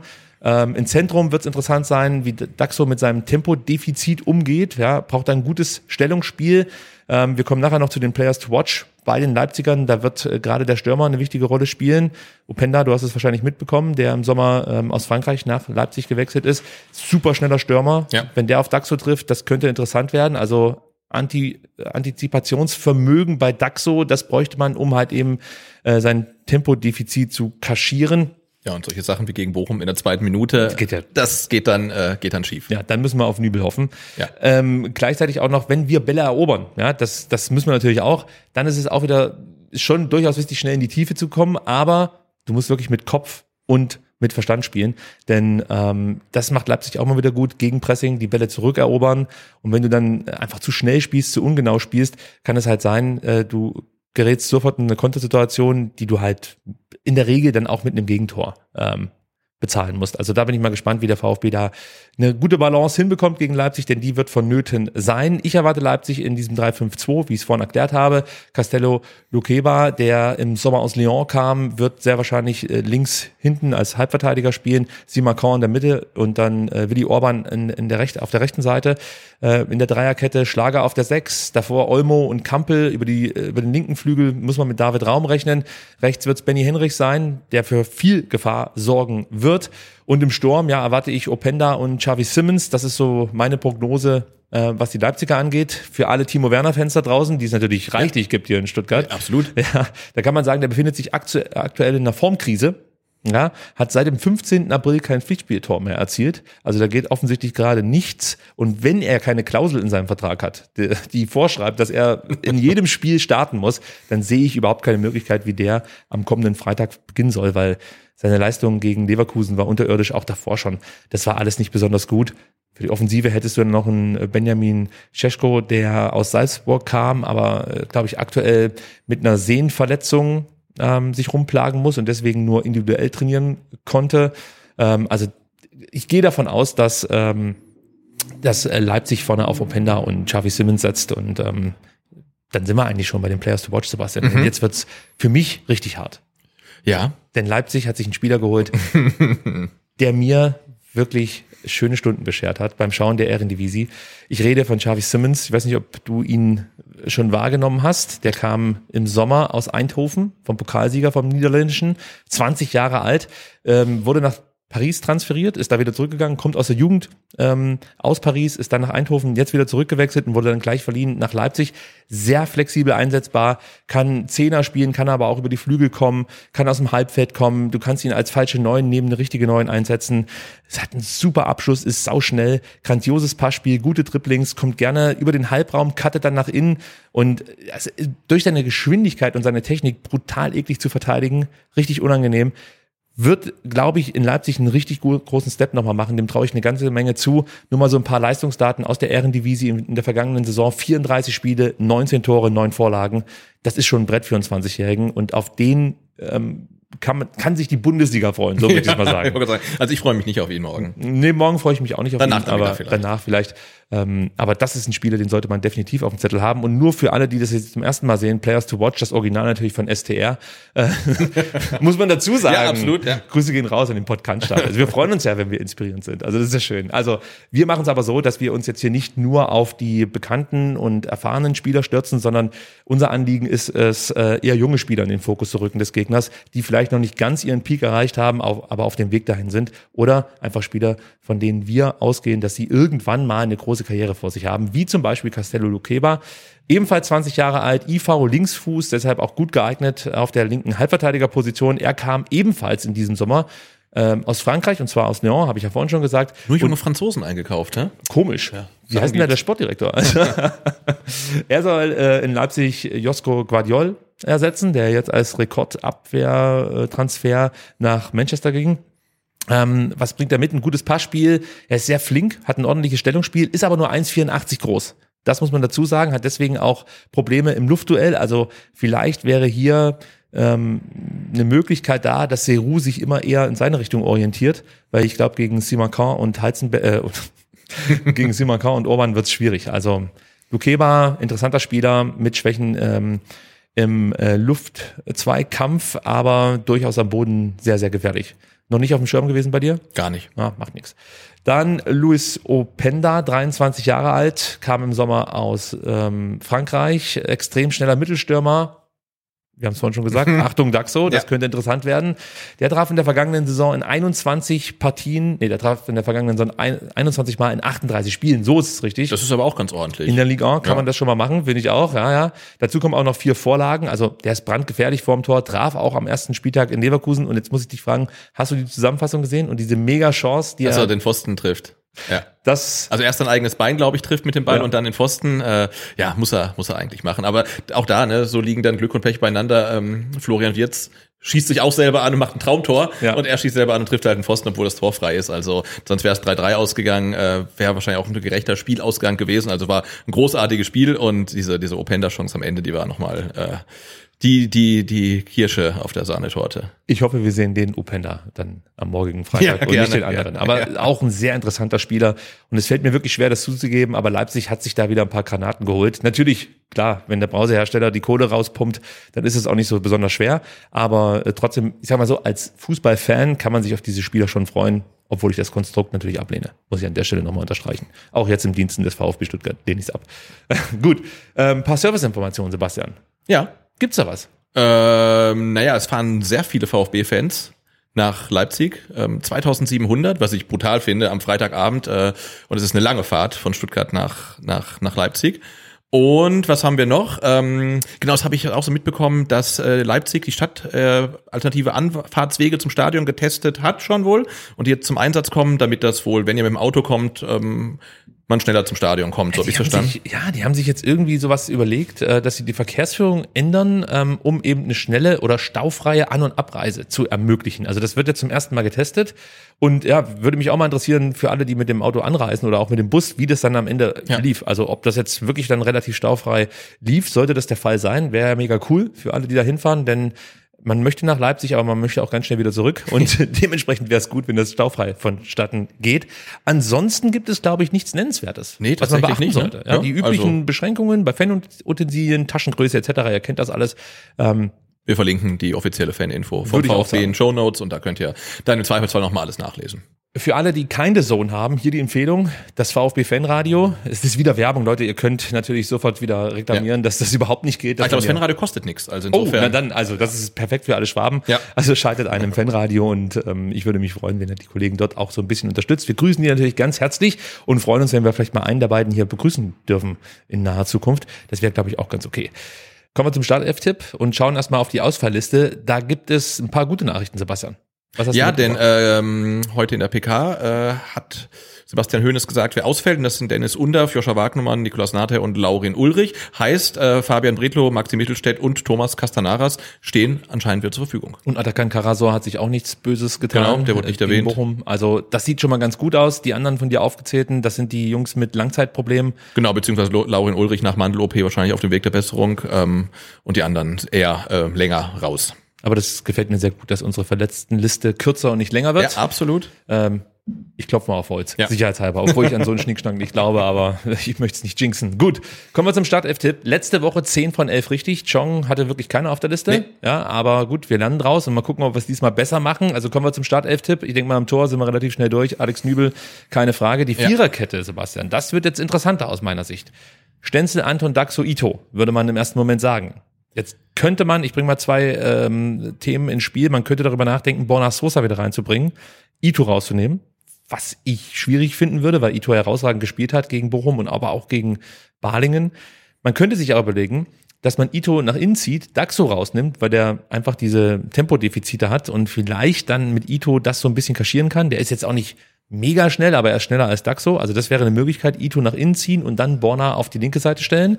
Und die gleiche Frage können wir natürlich auch auf der rechten Seite stellen. Wäre es so gewagt, mit einem Massimo anzufangen, der natürlich viel schneller ist, ja, als eben ein Stenzel. Dafür hat Stenzel ein besseres Stellungsspiel. Also Sebastian, was würdest du tun, wenn du wie dein Namensvetter den VfB Stuttgart coachen dürftest? Also ich würde da, glaube ich, wirklich äh, nach dem Motto Never Change a Winning Team ähm, aufstellen. Ähm, denn Sebastian Hoeneß hat ja auch Pascal Stenzel nochmal wirklich lobend erwähnt. Ähm, Ito auch, ähm, wurde heute auf der PK angesprochen, ähm, auf Borna Sosa, hat gesagt, dass der halt in der Vorbereitung nicht so viel gespielt hat. Und deswegen war es auch für Borna Sosa jetzt kein Beinbruch, halt eingewechselt zu werden. Und hat auch nicht gesagt, dass er morgen zwangsläufig wieder Startelf spielt. Ich habe so ein bisschen rausgehört, e- eher nicht. Also Ja. meine Interpretation. Deswegen glaube ich, dass wir die gleiche Viererkette sehen werden wie gegen Bochum. Also dann nehmen wir die. Ich gehe mit. Ähm, leichte Zweifel habe ich noch. Also wenn ich, wenn ich Trainer wäre, Ja. würde ich Borna bringen, Ja. Ito nach innen ziehen, Daxo raus, obwohl der es super gemacht hat, aber ich würde Ito nach innen ziehen, da weiß ich, was ich bekomme, ähm, weil die dann ähm, neben Ito und rechts Stenzel. Das wäre meine Variante. Aber ich gehe mit deiner mit. Ähm, Atta auf der 6, da brauchen wir nicht lange diskutieren. Jetzt haben wir noch das Zentrum. Ja, man Ja. auch hier könnte man überlegen, bringe ich Genki Haraguchi, um einfach, ich sag mal, defensiv noch stabiler zu stehen. Neben Atta, du spielst dann so eine Art Doppelsechs. Ähm, Genki ist dann schon auch der Box-to-Box-Spieler, aber etwas defensiver als Enzo das macht. Oder sagt man sich, wir lassen Enzo drauf, nehmen Chong raus, bringen dafür Genki, ja, ziehst En- Enzo Mio vor und hast dann Genki und ähm, Atta etwas tiefer, tiefer äh, postiert. Wie würdest du es angehen? Ich glaube tatsächlich, dass äh, der VfB nicht so offensiv ähm, antritt wie am Samstag. Und ich sehe da tatsächlich Haraguchi statt Jong in der Startelf. Egloff? Nee, noch nicht. Okay. Gehe ich mit? Ich glaube auch. ah, Fürs Protokoll. Ja. Ich würde Eckloff nehmen, aber ich gehe mit Genki Haraguchi mit. Also lieber äh, in dem Fall die sichere Variante wählen und Enzo spielt halt dann auf der 10, beziehungsweise kann es auch sein, dass er sich noch ein bisschen tiefer fallen lässt, lässt weil du hast ja dann drei relativ zweikampfstarke Spieler äh, auf, auf dem Feld mit Atta, mit Genki und eben mit Enzo. Also das könnte schon eine gute Möglichkeit sein, um dann wirklich diese enorm kreative Zentrale der, der Leipziger zu beschäftigen. Äh, kann ich mich mit anfreunden. Das nehme ich. So, auf den Außenbahnen äh, sehe ich keinen Grund, irgendwas zu verändern. Führig gutes Spiel gemacht, sie das gute Spiel gemacht, die werden beide wieder auflaufen und vorne Seru, Girassi und sonst nichts. Genau. Die Außen waren top, Führig, äh, zwei Scorer. Äh, waren es zwei? Ja. ja, zwei ja. Scorerpunkte, Silas zwei Tore geschossen. Ja. Und Seru zwei Tore geschossen. Also was willst du da vorne noch wechseln? Zumal die Alternativen jetzt ja auch nicht so groß sind. Also Ja, vorne wird's schwierig, das stimmt schon. Milosevic könnte man vielleicht noch äh, aufzählen, den ich gerne mal sehen würde mit ein bisschen mehr Spielzeit. Wird noch kommen. Und was mich bislang überrascht ist, dass Mosanko noch überhaupt keine Ja. Minute bekommen hat. Also sowohl im Pokal nicht, wie auch jetzt gegen Bochum nicht. Den hätte ich zum Beispiel auch gern gegen Bochum gesehen. Wobei wäre mir das vielleicht schon wieder zu viel Risiko gewesen. 5 zu 0. Du bringst Sanko, du erinnerst dich Und er auch das sich, ja, vor ja. zwei Jahren. Also vielleicht war es genau richtig, was der Hönes da gemacht hat. Ich fasse einmal kurz zusammen. Alexander Nübel im Tor, dann hinten die Viererkette mit Ito, Daxo, Anton Stenzel, dann auf der 6 Atta, davor Genki Haraguchi und Enzo Mio, auf den Flügeln Chris Führig, Silas und vorne drin unser Goalgetter Seru Girassi. So viel zum Leipzig-Block. Genau, wir machen jetzt hier die Bude mal sturmfest, denn draußen gewittert's. Ja. Und dann äh, machen wir gleich weiter. Geht's weiter. Jetzt kommen wieder die Schnitte. Oh. Bis gleich.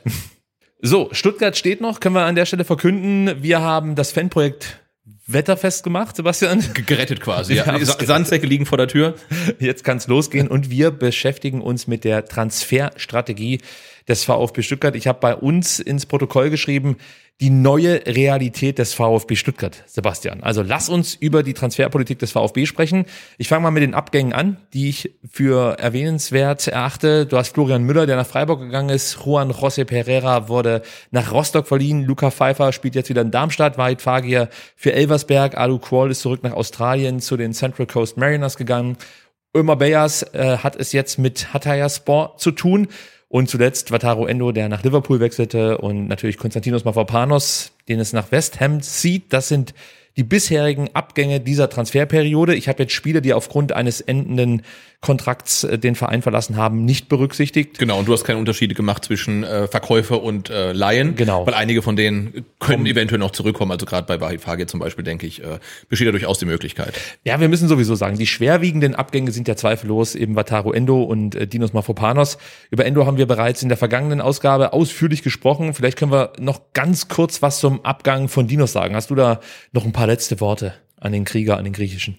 Ja, es tut schon weh, dass er geht, weil er war halt jemand, der immer mit viel Leidenschaft dabei war. Natürlich nicht immer fehlerfrei gespielt hat, ähm, aber er war halt jemand, der durch seine äh, Läufe, ähm, durch seine Aggressivität, durch seine Leidenschaft halt wirklich auch das Stadion und die Kurve mitnehmen konnte. Und so einen Spieler zu finden, ähm, wird, wird schwierig. Also selbst wenn du ihn findest mit seiner spielerischen Qualität, mit seiner fußballerischen Qualität, ähm, ja, nochmal so eine Mentalität dann zu finden, ähm, das wird schwierig und deshalb, ja, tut's, tut's halt dann doch äh, auch sehr weh, dass er den VfB verlassen hat, wobei man natürlich auch Verständnis dafür haben kann, ähm, wenn er zu höherem berufen ist, was er wahrscheinlich ist, dass er auch Ja. international spielen möchte. Ja, äh, bei Dinos muss ich sagen, das tut mir schon besonders weh. Also da fällt es mir auch wieder schwer, Worte zu finden. Du hast es schon so gut umrissen. Das war halt einfach ein Spieler, ähm, ja, der, der ganz, ein ganz besonderes Paket eigentlich mitgebracht hat. Ja, also es war ein sehr außergewöhnlicher Spieler, der Tempo hatte, Wucht hatte, eine Gier hatte, Entschlossenheit hatte. Und diese Kombination auch mit dieser Qualität dann, zum Beispiel in der Zweikampfführung, die findest du nicht allzu häufig. Also für mich war das ein absoluter, absoluter Ausnahmespieler, der natürlich immer noch Fehler hatte in seinem Spiel, aber das war auch der Grund, warum er halt in Stuttgart spielt und nicht in Leverkusen oder in Dortmund. Weil eins ist auch klar, hätte Dinos keine Fehler gemacht, dann wäre er schon längst weg. So. Und das war unser Vorteil, dass er hier und da immer noch kleinere Fehler drin hat. Aber insgesamt einfach ein herausragender Innenverteidiger ist und war für uns, für den VfB Stuttgart. Und wir können uns, können uns wirklich glücklich schätzen, dass Sven Missentat ihn einmal ausgeliehen hat und dann für relativ kleines Geld fest verpflichten konnte und wir jetzt davon partizipieren und einfach wieder, äh, ja, einfach Geld einnehmen, das der Verein ja auch dringend nötig hat. Ähm, wenn ihr es nicht mitbekommen hat, er wechselt, also Dinos jetzt äh, zu West Ham zum UEFA Conference League Sieger. Wusstest du das? Äh, ja, Das ist sehr gut, weil das ist so eine Liga, die irgendwie hinten unter, äh, hinten drüber fällt und man kriegt es ja gar nicht richtig mit. Aber ich habe mir das Finale tatsächlich angeschaut, weil natürlich beim AC Florenz ein gewisser Nico, Nico Gonzalez äh, spielte. Ja, man muss ja überhaupt sagen, der internationale Fußball ist, ist, ist einfach schon, schon geil. Also wie gesagt, ich habe gestern ähm, AEK Athen gegen Royal Antwerpen angeguckt und dann noch Molde gegen äh, Galatasaray, glaube ich. Das ist halt Sehr gut. herrlich, also. Das, das sind die Duelle, auf die ganz, die ganze Fußballwelt wartet im Endeffekt, Sebastian. Also ich hätte total Bock drauf, Auf ein Connoisseur bist du ja, einfach. in, in Molde mal wieder zu spielen. Ja, absolut. Und zu gewinnen. Also Ja. das muss man natürlich schon, dazu denn schon, sagen. ja. ja. Also er ähm, wechselt, wie gesagt, jetzt äh, zu West Ham. Die sind auch ganz ordentlich gestartet in die, in die neue Premier League-Saison, haben äh, noch kein Spiel verloren. Es waren bislang nur zwei Spieltage, aber egal. Sie haben einmal Chelsea 3-1 äh, besiegt und am ersten Spieltag in Bournemouth ähm, unentschieden gespielt. Also ganz okay. Und haben unter David Moyes, habe ich heute gesehen, auch ganz ordentlich ähm, investiert in den letzten, in letzter Zeit halt. Ne? Also da, Ja, ja. die wollen es auch wissen. Die wollen es wissen und ähm, nochmal zurück zu Dinos, was ich da besonders vermissen werde bei Konstantinos Mavropanos, ist einfach seine Fähigkeit, dass er durch eine Aktion wirklich die Mannschaft und das ganze Stadion anzünden kann. Das fand ich immer brutal. Also war für mich wirklich so ein Mental und ein Aggressive Leader in einem eigentlich. Also Ja. der, das, das war halt einfach ein, ein, ein Spieler, der durch eine Aktion ähm, wirklich viel verändern konnte. Und ich sehe jetzt vielleicht noch Atakan Karasor in der Rolle mit Abstrichen, vielleicht Waldemar Anton, aber solche Spiele findest du nicht allzu oft. Deswegen tut dieser Abgang auf jeden Fall weh, keine Frage. Und ähm, trotzdem verstehe ich natürlich Dinos Wunsch nach Veränderung. Der will den nächsten Schritt gehen, kann jetzt bei West Ham wahrscheinlich eher mal international spielen als beim VfB Stuttgart. Und ähm, von daher macht das schon Sinn. Und natürlich kriegt er auch mehr Kohle. Und ich kann das alles irgendwie nachvollziehen. Ich finde es trotzdem schade, dass er geht, bin aber froh, dass wir drei Spielzeiten mit ihm hatten. Also das muss ich ganz einfach sagen. Genau, man kann, darf ja auch nicht vergessen, als er kam, äh, hat man bei jedem Zweikampf, den er geführt hat, noch die Sorge gehabt, dass er sich wieder verletzt. Da kam er als verletzungsanfälliger, talentierter Abwehrspieler mit dem Hang zum Leichtsinn vielleicht. Und was in den drei Jahren aus ihm geworden ist, ist halt schon wirklich sehr beachtlich. Ja, wir haben den wieder stabil bekommen, ja? Ja. Also das muss man halt auch mal sagen. Das ist jetzt ein Spieler, da macht man sich nicht mehr allzu große Sorgen. Hier und da zwickt's vielleicht mal, aber eigentlich zieht er halt ständig durch, bringt seine Leistung und ich, ich bin gespannt, wie er sich jetzt auf der Insel schlagen wird. Das ist natürlich schon nochmal für ihn auch ein Step, gar keine Frage. Und er hatte ja auch in der Nationalmannschaft schon äh, Spiele dabei. Äh, gegen Frankreich erinnere ich mich da. Da wusste er sich dann nur noch mit purer Gewalt zu helfen. Oh ja, stimmt. aber gut, das kann ja auch ein Mittel sein. Warum nicht? Gut, und er weiß ja, wie in England Fußball gespielt wird, also immerhin. Ja, er hat äh, für London, äh, für Arsenal damals ähm, bei seinem ersten Auftritt äh, eine richtig gute Partie hingelegt. Da dachten schon viele, holy shit, was hat der Missentat uns da eigentlich jetzt gerade verpflichtet? Das könnte das nächste große Ding werden. Und dann kamen halt die Verletzungen und er kam nicht mehr richtig zurück. Über Nürnberg dann eine Leihe angestrebt in die zweite Liga, dann zum VfB und da halt einfach seine Karriere wirklich neu gestartet. Und Ja. jetzt ist halt der Schritt dann auch mal fällig, wenn er sich weiterentwickeln will, auf die Insel zu gehen. Und West Ham ist da, glaube ich, für ihn eine ganz coole Stelle. Und ich sag's immer wieder, äh, wenn VfB-Spieler wechseln, dann ist es mir am liebsten, wenn sie halt ins Ausland gehen und Oh nicht ja. jetzt hier zum direkten Konkurrenten Ja. gehen. Also ähm, ich gönne ihm das und ich freue mich, wenn er irgendwann mal wiederkommt. Er hat ja gesagt, auf Wiedersehen. Auf Wiedersehen, genau. Und Ja. daran halte ich mich so ein Stück weit fest. Gut, wir wollen so ein bisschen über ähm, Spieler sprechen, die aktuell noch umworben werden. Natürlich allen voran Borna Sosa ist auch ein Abgangskandidat. Da gibt's immer mal wieder Gerüchte, dass Sevilla vielleicht Interesse, Interesse haben könnte. Hängt vielleicht auch damit zusammen, was mit Marcos ähm, Acuna noch so passiert. Da gibt es wohl Interesse von Aston Villa. Und dann könnte es sein, dass Sevilla nochmal noch mal heiß wird. Italien ist immer mal wieder ein Thema. Nicht so sehr die Premier League. Ähm, aber Spanien und ähm, Italien, vielleicht auch Deutschland sind für Borna Sosa durchaus interessante Ziele. Ich glaube, ich spreche auch für dich. Für uns wäre es ganz gut, wenn äh, Borna einfach weiter beim VfB kickt und seine tollen Flanken auf Serus Kopf legt. Das äh, würden wir uns wünschen. Aber wie siehst du es bei Borna Sosa? Ist das jetzt für dich ein Spieler, der unersetzlich wäre für den VfB? Oder bist du da entspannt, auch mit den Eindrücken, die du an den ersten beiden Spieltagen jetzt sammeln durftest? Na, Ich glaube, unersetzlich darf ja eigentlich äh, fast niemand im Kader sein, weil dass jemand wechselt, kann halt relativ schnell passieren, dass sich jemand verletzt, kann schnell passieren. Also insofern muss ja jeder Spieler ähm, ersetzt werden und Borna Sosa ist ja quasi traditionell schon ein äh, Wechselkandidat, schon seit weiß nicht wie vielen Saisons, äh, sagt er, der ist im Sommer bestimmt weg ähm, und dann klappt es halt dann äh, doch nicht, weil ähm, ja er relativ konkrete Vorstellung hat, glaube ich, wo er spielen möchte, wenn er nicht in Stuttgart spielt und glaube ich auch ein bisschen am VfB hängt und ich natürlich auch an ihm, also weil er ist ein wunderbarer Fußballer, er ist auch ein Stück weit Identifikationsfigur, ähm, er hat schon viel mit dem VfB mitgemacht, also insofern möchte ich nicht, dass er geht, also von mir aus kann Borna Sosa auch bis zum Karriereende in Stuttgart kicken. Sehr gerne, nehme ich sofort. Und man muss dazu sagen, also du hast es perfekt beschrieben. Ihm liegt der VfB auch am Herzen. Ich erinnere da an 2022 im Winter, als er ja durchaus gute Angebote hatte, den Verein zu verlassen und gesagt hat, nee, ich möchte so nicht gehen. Ich Ja. möchte den VfB in der Klasse halten. Also das zeigt halt auch, was es für ein Typ ist. Und ich glaube auch nicht, dass für ihn eine Welt zusammenbricht, wenn er hier weiter beim VfB spielen darf, sondern ähm, er kann sich, glaube ich, mit diesem Verein sehr, sehr gut identifizieren. Er weiß, was er hier bekommt, welchen Status er hat, wie er von uns Fans ja auch geliebt wird, muss man ja einfach sagen. Genau, ein Riesenstanding, ja. Ja, also das ist schon viel wert und ähm, ich glaube nicht, dass er wirklich auf Teufel komm raus hier einen Wechsel forcieren wird, sondern es muss für ihn alles passen und wenn das der Fall ist, kann es sein, dass er den Verein verlässt. Ansonsten werden wir auch in der kommenden Saison oder in der jetzt schon laufenden Saison einen Borna Sosa hier in Stuttgart sehen, der den Verein nach vorne bringen kann und ähm, der wird auch seinen Platz in der, in der, in der Mannschaft finden, da bin ich mir sicher. Also ich glaube nicht, dass Borna Sosa in Zukunft Bankkandidat ist beim VfB Stuttgart. Ich kann die ähm, Argumentation, die auch ein Sebastian Hoeneß anführt, gut nachvollziehen. Er hat einfach nicht so viele Spielminuten gehabt in den letzten Wochen. Ähm, und äh, ein Ito ist da ein Stück weit voraus. Und warum das Risiko eingehen, jetzt einen Spieler reinzuwerfen, der vielleicht auch noch nicht bei 100 Prozent ist. Wir wissen, Borna hat immer Probleme mit den Adduktoren. Das zieht sich einfach jetzt so ein paar Jahre lang hin. Ja, oder auch ein Spieler, der halt noch nicht weiß, ob er in, in einer Woche noch beim VfB ist oder nicht. Da kann man auch sagen, hey, lass uns mal den ersten Neunten abwarten und wenn klar ist, du sein, bleibst, dann ne, geht's wieder los. Also, Und jetzt mach mal ein bisschen Piano, also finde ich völlig okay. Siru Girassi wird auch immer wieder gehandelt als als möglicher Abgangskandidat, wobei er sich ja eigentlich schon festgelegt hat und meinte, ich möchte schon gerne in Stuttgart bleiben, das finde ich jetzt erstmal okay für mich.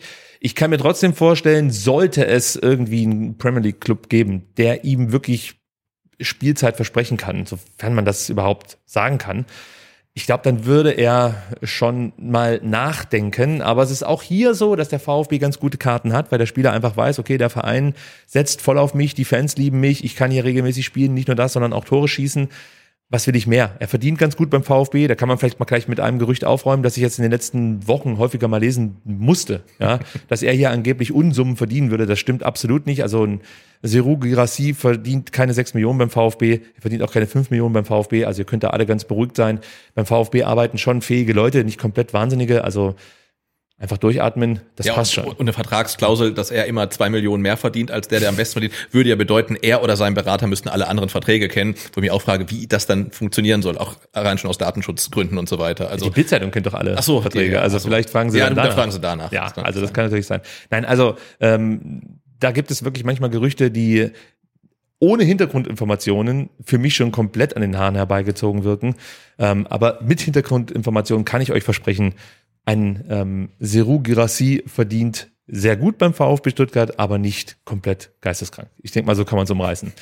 Enzo Mio ähm, müssen wir auch noch nennen. Da habe ich auch immer noch so meine Sorge, ob es da vielleicht mal einen ähm, ich möchte mal sagen, risikobereiten Premier League Club gibt, der sich denkt, hey komm, für 35 Millionen hole ich mir jetzt so einen Enzo Mio und probiere das einfach mal aus, Ja. weil der könnte vielleicht auch komplett durch die Decke gehen. Also das Potenzial hat er definitiv. Und ich glaube, es müsste wirklich was komplett Verrücktes um die Ecke kommen, dass Enzo und auch der VfB Stuttgart sich darauf einlassen würden. Also jetzt irgendwie so ein, weiß ich nicht, französischer Erstligist, der, weiß ich nicht, irgendwo in einem unteren zweistelligen Millionenbereich bietet, sehe ich nicht. Deswegen glaube ich, dass wir über Enzo gar nicht sprechen brauchen. Er hat sich ja auch positioniert, dass er sich Ja. äh, hier sehr wohl fühlt und dass man natürlich im Fußball nie was ausschließen kann. Das ist ja so, also bis zum 1.9. müssen wir bei allen Spielern noch zittern, dass sie, dass sie bleiben. Ähm, aber so wie er sich da positioniert hat, müsste wirklich, ja, äh, jetzt ein extremes Angebot kommen und dass er, dass er dann wirklich weg ist. Und du hast gesagt, äh, wenn er es diese Saison so schafft, wie wir uns das alle wünschen, dass er seine Coming-out-Saison hat quasi, dann ist er quasi dann nächste Saison vielleicht so ein Spieler wie Leipzig, die jetzt aus der ähm, Liga holt. Also so sehe ich das ungefähr. Aber das, er braucht noch eine richtig gute Saison. Sehe ich auch so. Und es wäre vielleicht wichtig, bevor er jetzt so richtig ins Laufen kommt, mit ihm nochmal Ja. über eine Vertragsverlängerung zu sprechen. Ähm, vielleicht können wir das, ähm, wenn wir dann irgendwann mal das äh, Vergnügen haben, mit, mit Fabian Wohlgemuth hier zu sprechen, ähm, vielleicht können wir das dann nochmal adressieren, wie man da jetzt vorgehen möchte, weil da bin ich absolut bei dir. Es wäre sehr, sehr wichtig, mit ihm den Vertrag zu verlängern. Atakan Karasor möchte ich auch noch aufführen, weil der ähm, ja gerade zu Beginn der Transferperiode zum Beispiel mal mit Galatasaray äh, in Verbindung gebracht wurde. Er fühlte sich, glaube ich, schon durchaus von diesem Interesse äh, geschmeichelt, hätte natürlich auch da die Möglichkeit gehabt, zumindest Champions League Quali zu spielen. Aber auch bei Atta steht der Entschluss, glaube ich, fest. Hier in Stuttgart sehe ich jetzt erstmal mittelfristig meine Zukunft. Und auch da glaube ich, dass Sebastian Hoeneß sein Veto einlegen würde, wenn es da Interesse gäbe und der VfB darüber nachdenken würde, ihn abzugeben, dann glaube ich schon, dass auch ein Sebastian Hoeneß sagt, hold on, das ist wirklich ein Spieler, den kann ich euch Ja. nicht überlassen. Der muss bei uns bleiben, gerade nach dem Abgang von Ja, ja, eben. Wataru Endo, keine Frage. Dann wurde diese Woche verkündet, Hiroki Ito verlängert seinen Vertrag um ein Jahr. 2026 lief der alte aus. Jetzt haben wir einen Vertrag bis 2027. Eine Gehaltsanpassung wurde vorgenommen. Die war auch dringend nötig, denn bislang lag er im Gehaltsgefüge eher so im Mittelfeld. Und wenn man sieht, was er eigentlich abreißt die letzten Jahre, ja, dann äh, kann man schon darüber sprechen, dass er ein bisschen mehr Geld verdienen sollte, dürfte, wie auch immer. Also zumindest kann ich seinen Wunsch nach einem höheren Gehalt nachvollziehen. Darf man nicht vergessen, dass als er damals kam äh, aus der zweiten japanischen Liga, war er mehr oder weniger für die U21 erstmal vorgesehen und äh, da ist dann seine sportliche Entwicklung natürlich deutlich schneller fortgeschritten ähm, als das, was er verdient hat. Insofern ist das äh, nur fair. Keine Frage. Und es gab immer wieder Interessenten, ähm, allen voran Wolfsburg, die im Winter 22 angefragt haben, im Sommer 22, dann wieder im Winter 23. Der VfB hat alles abgeschmettert, hat gesagt, nichts ist oder so hohe, hohe Ablöseforderungen gestellt, dass eben Wolfsburg sich dagegen entschieden hat, den Spieler zu verpflichten. Jetzt kam im Sommer auch noch Ajax dazu, in Form von Sven Missentat. Er erinnerte sich an diesen alten Bekannten und dachte sich, Mensch, den hole ich mir. Und angeblich soll sich Ajax und ähm, Hiro auch irgendwie schon einig gewesen sein, aber beim VfB hieß es halt, wir wollen Summe XY. Ajax hat gesagt, nee, das ist uns zu viel und dann kam der Deal halt nicht zustande. Aber dass der VfB jetzt darauf reagiert hat, ja, und den Vertrag verlängert hat, Anpassungen vorgenommen hat, Klauseln gegeben hat ähm, und vor allem natürlich das Gehalt erhöht hat, äh, für mich macht das schon durchaus Sinn. Siehst du es ähnlich oder würdest du sagen, eigentlich hätte man ähm, alles so lassen können, Hero einfach bis 2026 weiterlaufen lassen können und dann im kommenden Sommer einfach schauen, ob es weiterhin Interesse gibt von größeren Vereinen und dann halt die, die eine mögliche Ablöse frei verhandeln. Also wie, wie stehst du grundsätzlich zu dieser Vertragsverlängerung? Weil sie wird ja durchaus auch kritisiert. Ja, ich, ich finde zu Recht, weil wenn man mal davon ausgeht, also das, das weiß ich jetzt nicht, ähm, dass er bislang einen Vertrag ohne Ausstiegsklausel hatte und jetzt dann vermutlich mit oder auch nicht, dann macht es, äh, ist es natürlich diskutabel. Aus meiner Sicht muss man immer wissen, wie hoch ist die dann. Das wissen wir halt nicht. Grundsätzlich finde ich es aber absolut richtig, äh, seinen Vertrag nochmal äh, um ein Jahr zu verlängern, weil man da auch sieht, dass man zum Beispiel in einem Wataru Endo dann sagt, hey, wenn jetzt die Premier League dein Traum kommt, mhm. dann, dann geben wir dich quasi frei und du kannst wechseln. Und bei Ito macht man es halt anders. Ne? Da bleibt man halt hart, da sagt man Ajax, hey, das ist zu wenig Geld, der Spieler bleibt hier, der ist halt noch jünger, in dem sehen wir auch noch mehr Zukunft.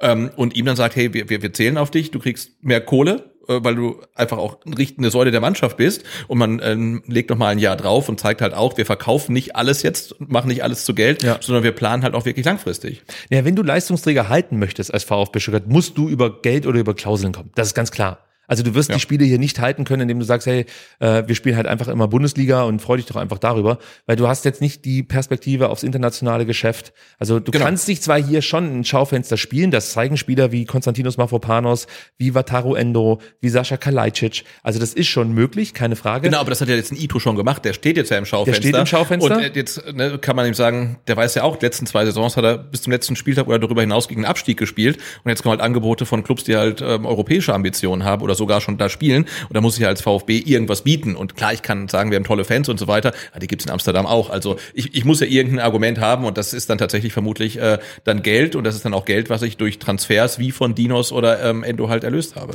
Das alles Entscheidende ist wirklich die Höhe einer möglichen Ausstiegsklausel, wenn es die geben sollte das ist dann im Endeffekt der Gamechanger. Klar, wenn da jetzt drin steht, er kann für 15 Mille wechseln, dann war das jetzt vielleicht nicht der cleverste Move, aber ich gehe mal davon aus und ihr könnt auch davon ausgehen, dass sollte es eine Klausel geben, sie nicht so, ich sag mal, naiv verhandelt wurde vom VfB Stuttgart, sondern man wird sich da schon was überlegt haben, das für beide Seiten sinnvoll ist und gleichzeitig setzt man natürlich schon auch ein Zeichen, dass man mit diesem Spieler verlängert und man gibt ihm auch ein Stück weit was zurück, nämlich für seine guten Leistungen bekommt er jetzt vielleicht mehr Geld und ja, vielleicht auch eine Klausel, die er sich wünscht, aber wie gesagt, das können wir jetzt wieder bestätigen, noch dementieren, wie man so schön sagt. Genau, aber wir haben zum Beispiel gesehen, Gerassi hatte auch eine Klausel und er ist noch da. Ja, ne? auch also, Konstantinos Mavropanos hatte eine Klausel. Ja. Es hieß ja zum Beispiel, früher gab es keine Klauseln. Ja, haben wir auch gelernt, doch, es gab Klauseln.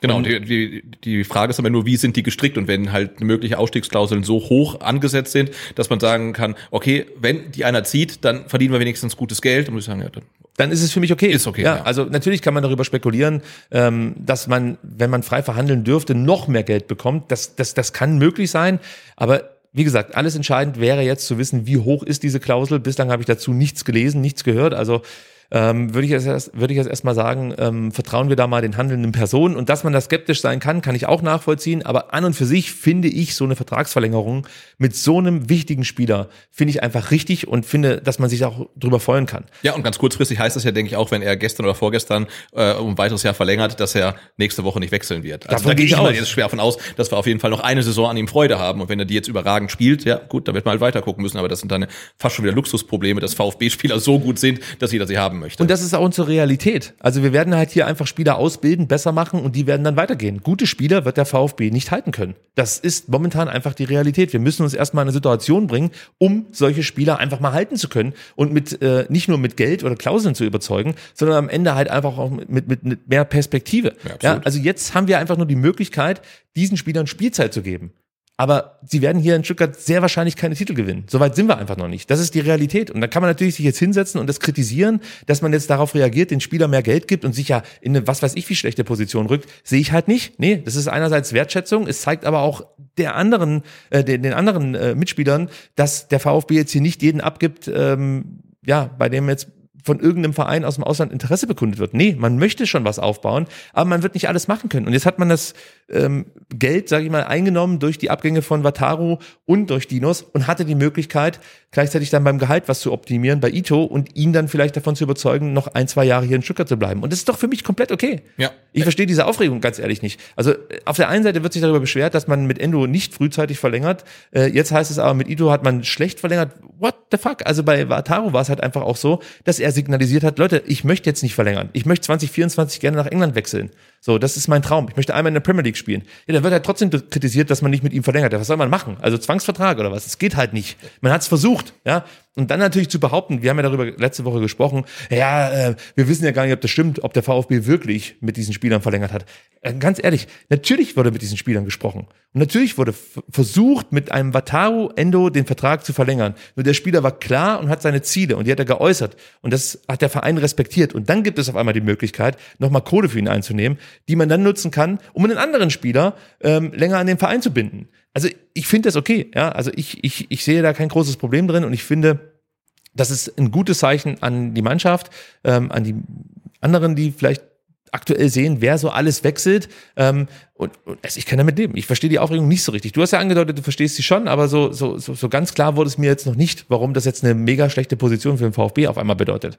Nein, nein, mega schlecht nicht. Ähm, und ich finde halt, Ito zeigt halt auch ähm, den Weg, den Spieler beim VfB gehen kann. Also wenn er das Level hält oder noch besser wird, dann wird er irgendwann weg sein. Du hast gesagt, ne? also ja. sch schlechte Spieler verlassen den VfB äh, schnell, aber gute Spieler eigentlich noch viel schneller. Die sind dann teilweise nur eine Saison da oder zwei und sind dann wieder weg. Wir haben es bei Gregor Kobel zum Beispiel gesehen. Und äh, da, da finde ich den Weg, den man mit Ito beschreitet, jetzt absolut richtig. Also wir hatten ja auch schon Fälle, ich erinnere daran, Ahamada, die dann zu früh wieder gehen, denke ich, weil die, die haben ihre Entwicklung hier noch gar nicht abgeschlossen, gehen dann für zu wenig Geld, bevor sie überhaupt hier den, sich in die Mannschaft fest reingespielt haben. War aus meiner Sicht halt deutlich zu früh, aber jetzt bei Ito, wenn der jetzt noch ein, zwei Jahre bleibt und ja. auf dem Level weiterkickt, dann, dann passt das für mich. Ja, und dann sehen wir mal, was am Ende beim VfB äh, landet, kohletechnisch, wenn er dann mal mit Ablöse irgendwo hingeht und vielleicht können wir dann noch mal neu reden, weil jetzt aktuell ähm, ja, diskutieren wir halt, wir Fans, wirklich um einen heißen Brei, weil wir im Endeffekt nicht wissen, wie hoch die AK ist. Also wenn die jetzt über 25, 30 Millionen liegt, dann finde ich, ist das eigentlich okay, ja. wenn du mich fragst.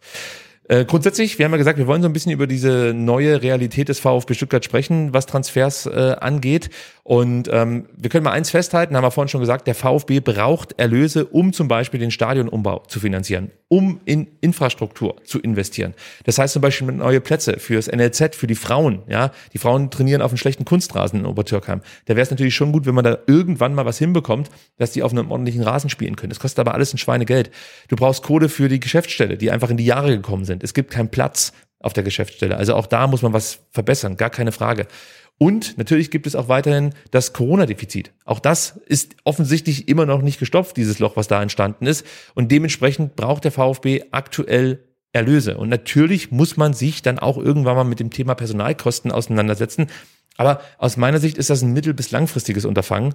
Und ähm, kurzfristig wirst du diese aktuelle finanzielle Situation halt über Erlöse stabilisieren müssen. Also anders sehe ich da jetzt gar keine Möglichkeit für den VfB Stuttgart, wie er schnell zu Geld kommt und schnell Löcher stopft und sich gleichzeitig weiterentwickelt. Weil die Punkte, die ich aufgezählt habe, Infrastruktur, die sind einfach notwendig. Wir müssen hier bessere Bedingungen schaffen und man versucht das aktuell. Ist natürlich auch schwer mit der Platzsituation unten an der Mercedesstraße, aber man ist da dran, versucht was umzusetzen, braucht natürlich trotzdem eine Menge Geld für diese Pläne, die in der Schublade liegen, um es mal vorsichtig auszudrücken.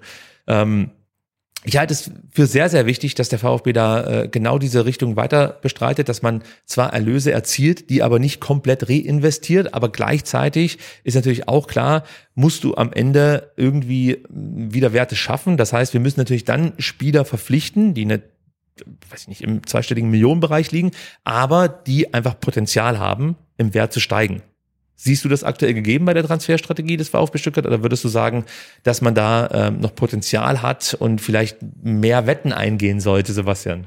Ja, ich finde es tatsächlich ähm, schwierig, das einzuschätzen, weil einerseits äh, scheint es so zu sein, dass man über Transfererlöse das, den ganzen Club irgendwie stützen muss. Andererseits will man halt auch mehr Stabilität und weniger Risiko in die Transfers mit reinbringen. Ja. Und dann frage ich mich halt auch, ähm, ob man dann Spieler holt, die ein Stück weit äh, unsicher sind, die große Chancen, aber auch große Risiken bieten. Aber die Spieler, ähm, die man jetzt für viel Geld verkauft, ähm, das waren Spieler, Hiroki Ito aus der zweiten japanischen Liga, das ist jetzt aus meiner Sicht erstmal kein Transfer, der für Stabilität steht. Also hätte ich wahrscheinlich eher einen äh, Verteidiger aus der Bundesliga geholt oder aus der zweiten Liga, der dann aber sicherlich nicht im Wert so rasant steigen wird wie ein Ito. Und da frage ich mich dann schon, wie das zusammengeht. Eine relativ risikoarme Transferpolitik plus ähm, Erlöse aus Transfers, die wir dringend benötigen. Also da sehe ich schon so ein Spannungsfeld. Spannungsfeld gebe ich dir absolut recht. Trotzdem sehe ich immer noch eine junge Mannschaft beim VfB Stuttgart. Am vergangenen Spieltag hat der VfB die jüngste, Start, jüngste Startelf der Liga gestellt. Also es ist jetzt nicht so, dass wir komplett in das andere äh, Extrem verfallen. Ähm, ich sehe auch weiterhin also auf jeden Fall Spieler in unserem Kader mit ähm, äh, ja, Potenzialsteigerungsmöglichkeiten. Auch jetzt die Verpflichtungen, die getätigt wurden, fand ich ganz gut. Maglica ist ein Spieler, der im Wert steigen könnte. Wir haben Milosevic, der da noch Potenzial hat. Wir haben jetzt die Neuverpflichtung Leonid Leonidas, jetzt wird's schwierig. Stergiu oder, oder Stergiu, wir werden Stergiu, wir werden noch lernen. Ja. Wir werden es noch lernen. Ähm, das ist ein Spieler, da kann auch noch was abgehen, gar keine Frage. Enzumio muss man anführen. Das sind alles noch Werte, die wir im Verein haben. Und klar, mit diesen Einnahmen, die jetzt erzielt wurden, musst du dann natürlich auch wieder Spieler holen, die dir auch wieder in Zukunft Einnahmen ein, Stück weit garantieren. Ob ja. wir dann gleich wieder von 25, 30 Millionen reden, wird man sehen. Aber natürlich können sich die Spieler noch weiterentwickeln. Genau, da ich sage es wirklich ungern, aber ich finde, da ist ähm, Leipzig eigentlich ein ganz gutes Beispiel, die für 100 Millionen Spieler verkaufen ähm, und dann halt welche für 20, 30 Millionen kaufen. Klar, drei, vier Regalböden über uns, aber die kaufen Spieler, von denen ich dann teilweise noch nichts gehört habe. Und das sind die nächsten, die sich entwickeln. Und da funktioniert das halt irgendwie, dass dieses rollierende System, die Bayern kaufen sich halt einen 30-Jährigen für 100 Millionen, der quasi jeden Tag an Wert verlieren wird, weil er einfach relativ genau. alt ist. Ja? Und ähm, wir müssen dann tatsächlich, was die Transferpolitik angeht, aus meiner Sicht eher wie Leipzig sein, weil Bayern-Modell können wir uns nicht leisten. Ähm, und da, das, da bin ich mal gespannt, wie sich das äh, so entwickelt. Äh, ähm, ich glaube, Wurm hat seine erste richtige Transferperiode jetzt. Ja.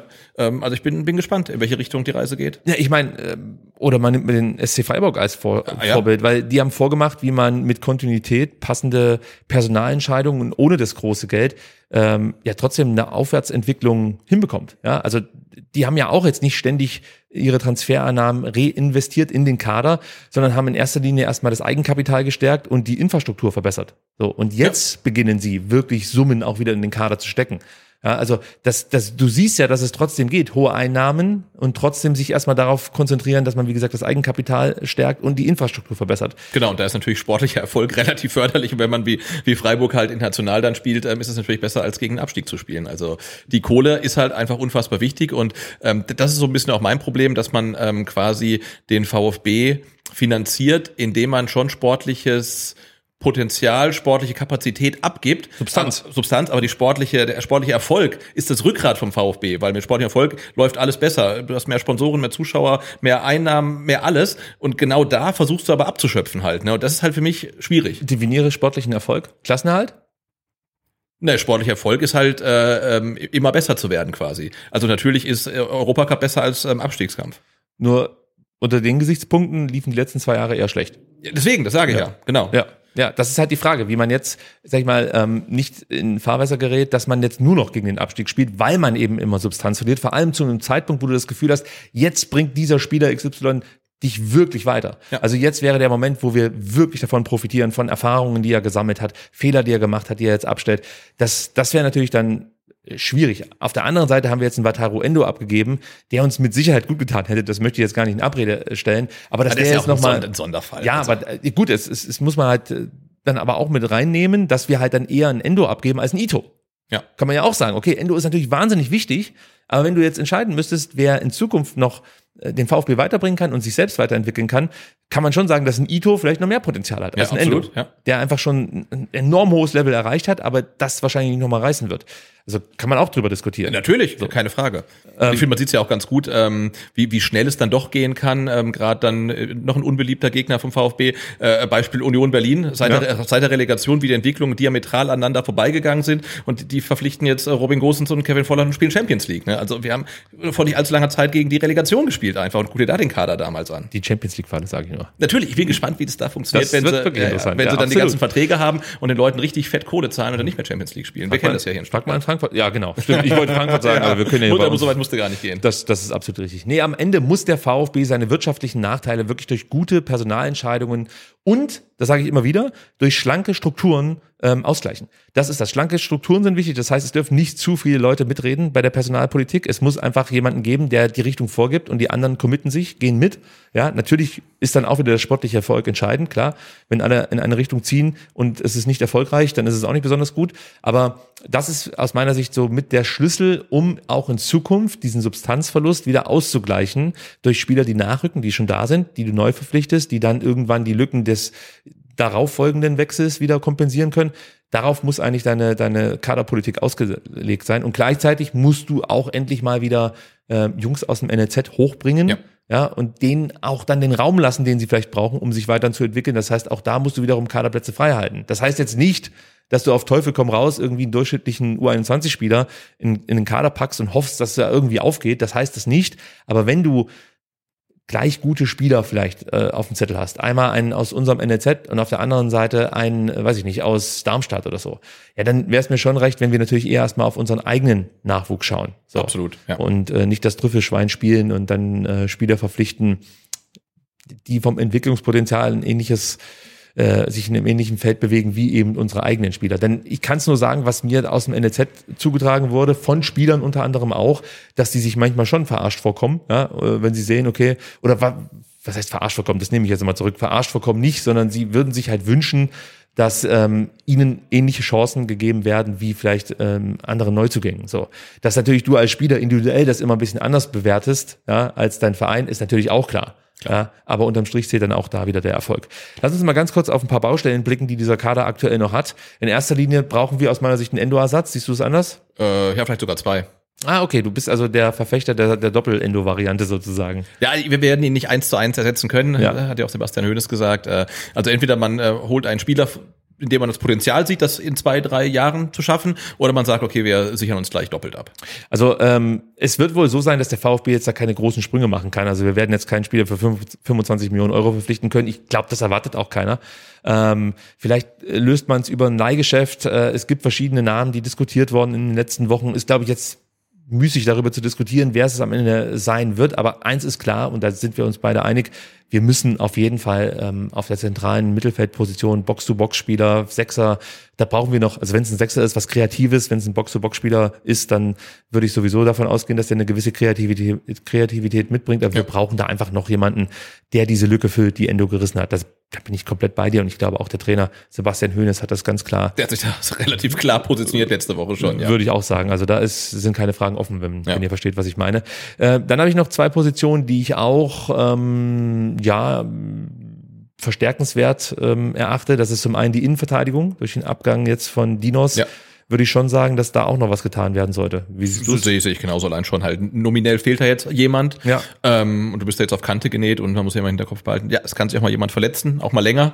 Ähm, und dann bist du in der Innenverteidigung meines, meines Erachtens auch zu dünn aufgestellt. Also da brauchst zumindest noch jemanden, der nachrutscht, wenn sich dann die Stammspieler verletzen. Wie siehst du es auf der rechten Verteidigerposition? Du hast mit Stenzel die konservative Lösung, mit einem fitten Wagnermann die dynamische, moderne Lösung. Reicht das oder müsste man da auch noch mal nachbessern?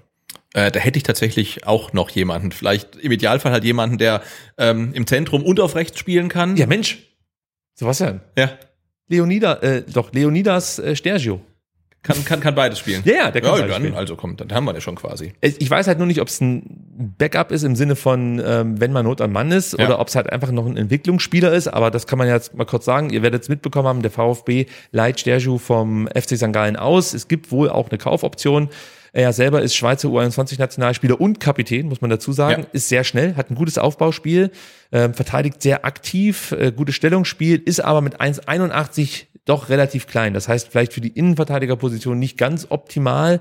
Äh, Rechtsverteidiger könnte ich mir schon eher vorstellen, aber mit ihm hätten wir sozusagen den Backup zu Stenzel und Ja. Wagnermann. Also das, das Das klingt schon mal gut. ja, wäre sozusagen dann eine Baustelle weniger. Gibt es für dich sonst noch Bedarf? Ähm, siehst du sonst noch Kaderbaustellen, die man schließen sollte? Ja, ich ähm, denke mir immer, was passiert denn, ähm, wenn Seru Girassi sich morgen verletzt für längere Zeit? Wir hatten in der letzten Saison, hat uns fast das Genick gebrochen, ähm, beziehungsweise Bruno Labbadia, der dann keinen Schirm mehr hatte. Äh, den hat's ge- das ja, Genick gebrochen auf jeden Ende, Fall, ja. genau. Und äh, Milosevic wurde jetzt eingewechselt, den kann ich ja noch schlecht einschätzen, junger Typ. Ähm, du hast angesprochen, Mosanko hat noch gar nicht gespielt und ich hätte gerne noch einen Stürmer, wo ich weiß, okay, ähm, der, der funktioniert als Backup halt wirklich. Ähm, das, was wir uns letzte Saison von ähm, Luca Pfeiffer erhofft hatten, was nicht funktioniert hat. Ähm, aber so jemanden hätte ich tatsächlich noch gerne.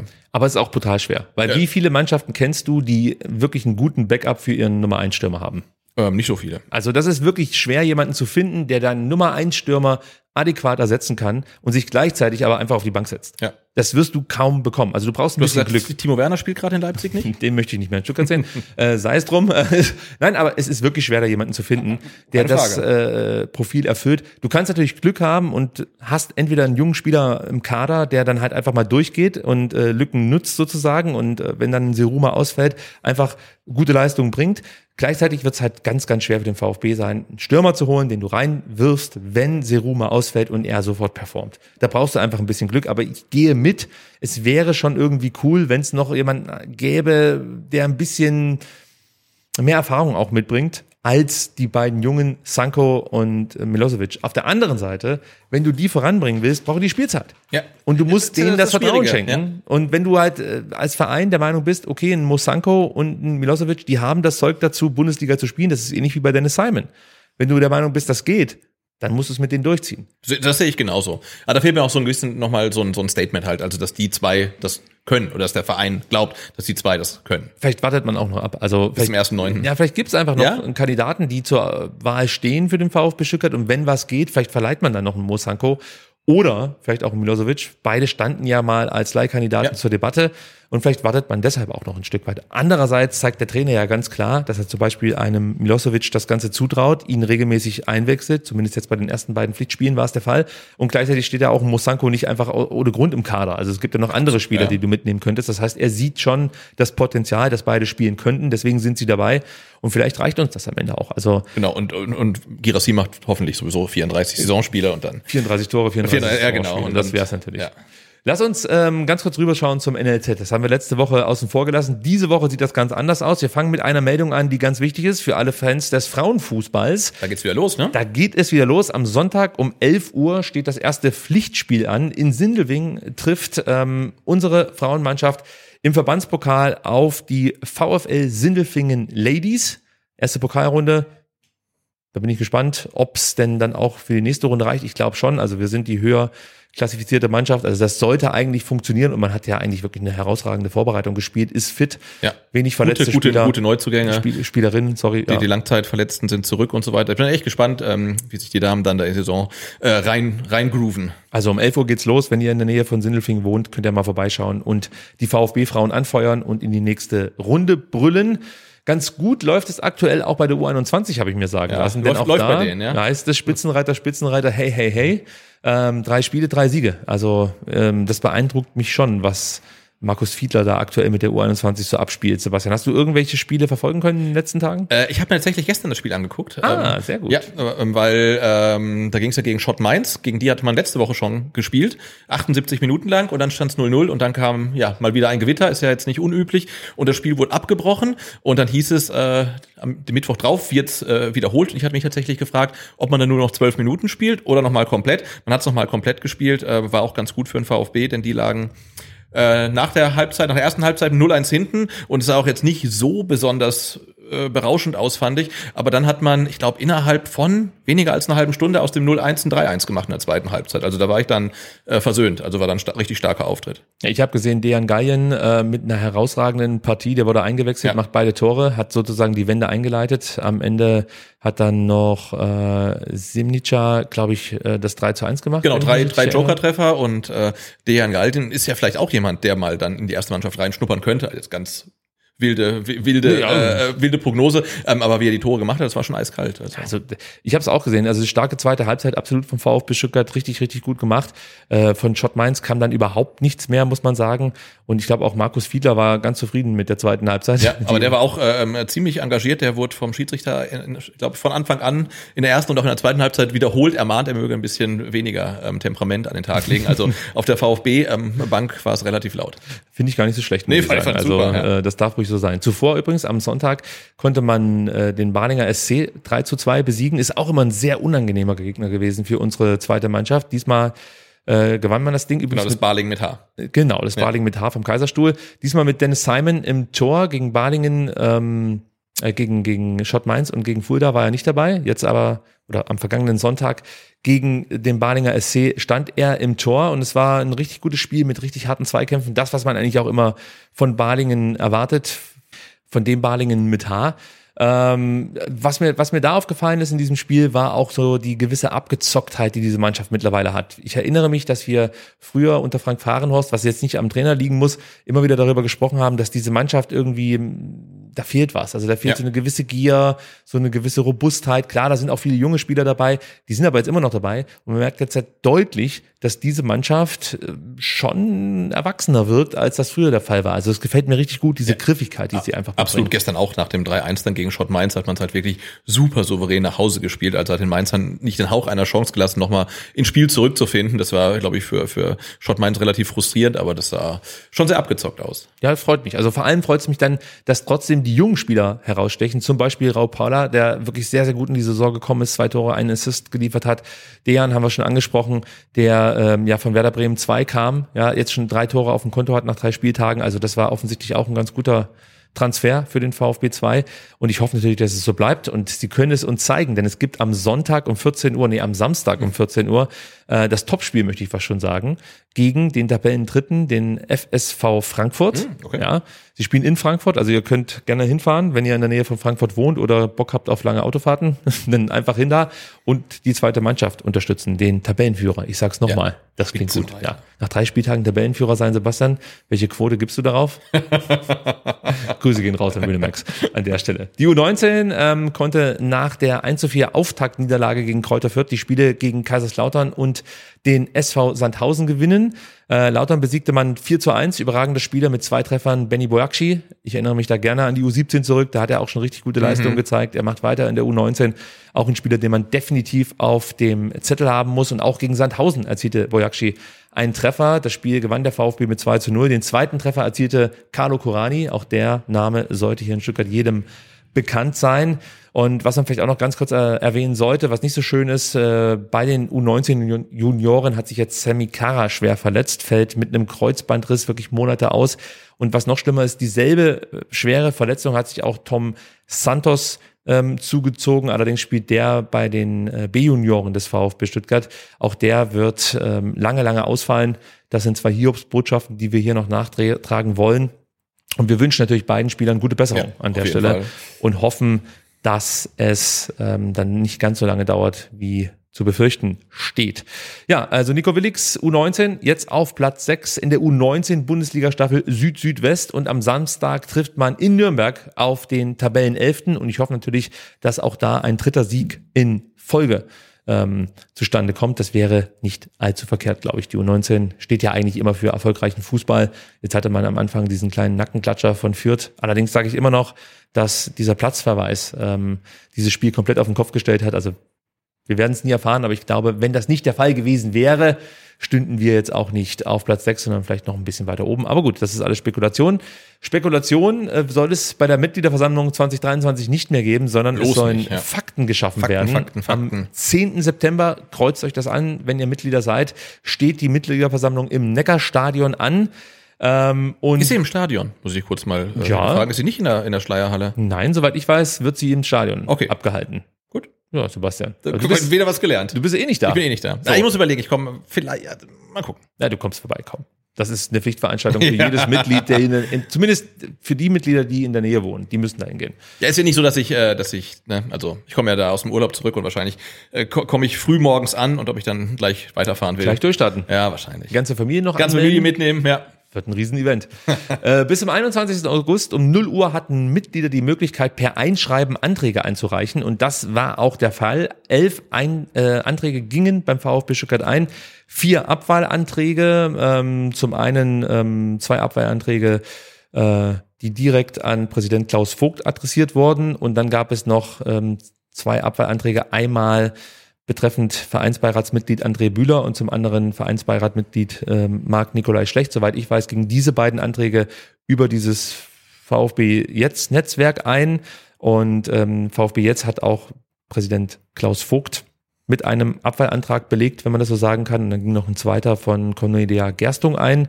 Ähm, das äh, steht auf der Liste und dann gibt's noch sieben Satzungsänderungsanträge. Der Großteil stammt von Michael Reichel und seiner Gruppe, die ja auch äh, auf Social Media, ähm, ich sag mal, zum Diskurs sich zur Verfügung gestellt haben und einfach ein paar interessante Satzungsänderungs Vorschläge unterbreitet haben. Ja, und auch durchaus äh, konstruktiv. Also Ja, ich fand die Art und ja. Weise, wie es vorgetragen wurde, fand ich gut. Und ich finde auch inhaltlich ähm, sind da einige Punkte, über die man sicherlich äh, diskutieren kann und Mhm. sollte und ähm, überlegen muss, ob diese Vorschläge nicht besser sind als das, was die Satzung ähm, aktuell in petto hat. Ja, das wird mit Sicherheit auch getan. Es ging noch ein weiterer Satzung- Satzungsänderungsantrag ein, ebenfalls von VfB jetzt.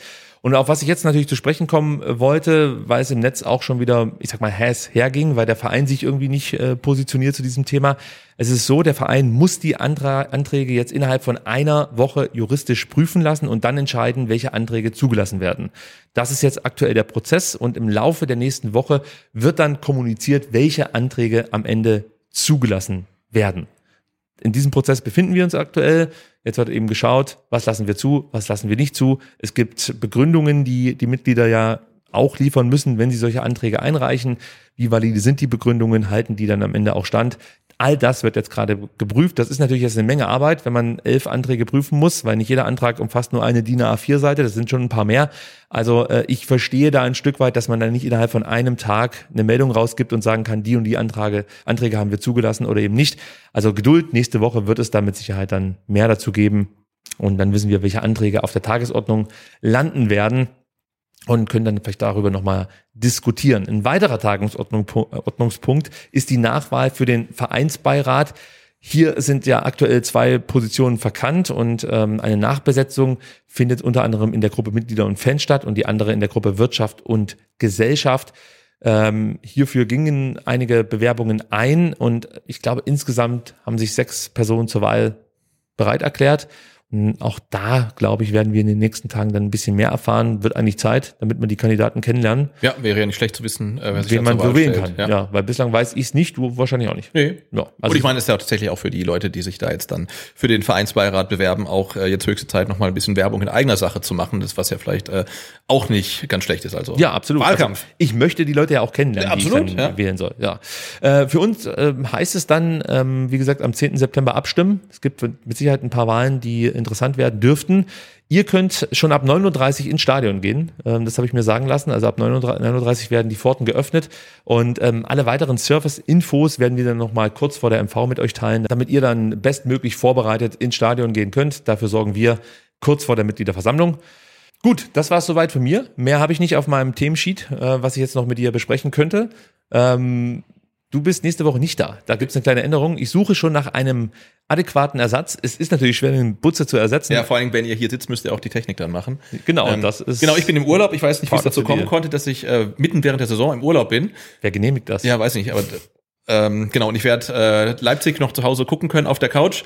Äh, wenn Freiburg verliert gegen den VfB, bin ich tatsächlich im Urlaub. Dann, wenn die MV ist, ist ja zum Glück spielfrei. Ja. Und dann geht's gegen Mainz und da bin ich dann wieder da und das können wir dann hier auch vor und nach und überhaupt besprechen. Das heißt, ähm, die Analyse der Mitgliederversammlung erfolgt dann wieder mit dir und mir. Hab ich das richtig verstanden? Jetzt meldet sich auch der Hund, verabschiedet sich auch nochmal. Genau, weil draußen war Bewegung. Draußen war Bewegung, das mag er gar nicht. Deswegen kommen wir auch nicht mit ins Stadion, denn da ist auch mal eine Menge Bewegung. Wir können nach der MV definitiv über die MV hier sprechen in aller Ausführlichkeit. Das hört sich sehr, sehr gut an. Wir danken euch für eure Aufmerksamkeit, freuen uns auf die nächste Woche, dann zwar ohne Sebastian, aber mit Sicherheit mit einem interessanten Gast. Wir wünschen natürlich dem VfB morgen äh, alles Gute in Leipzig, hoffen, dass man vielleicht überraschen kann und mit drei Punkten nach Hause kommt. Das war's von mir. Sebastian, danke, dass du dabei warst und Ja, wir hören uns in drei Wochen wieder. Ich glaube, so ist es. Bis dann. Ciao. Ciao.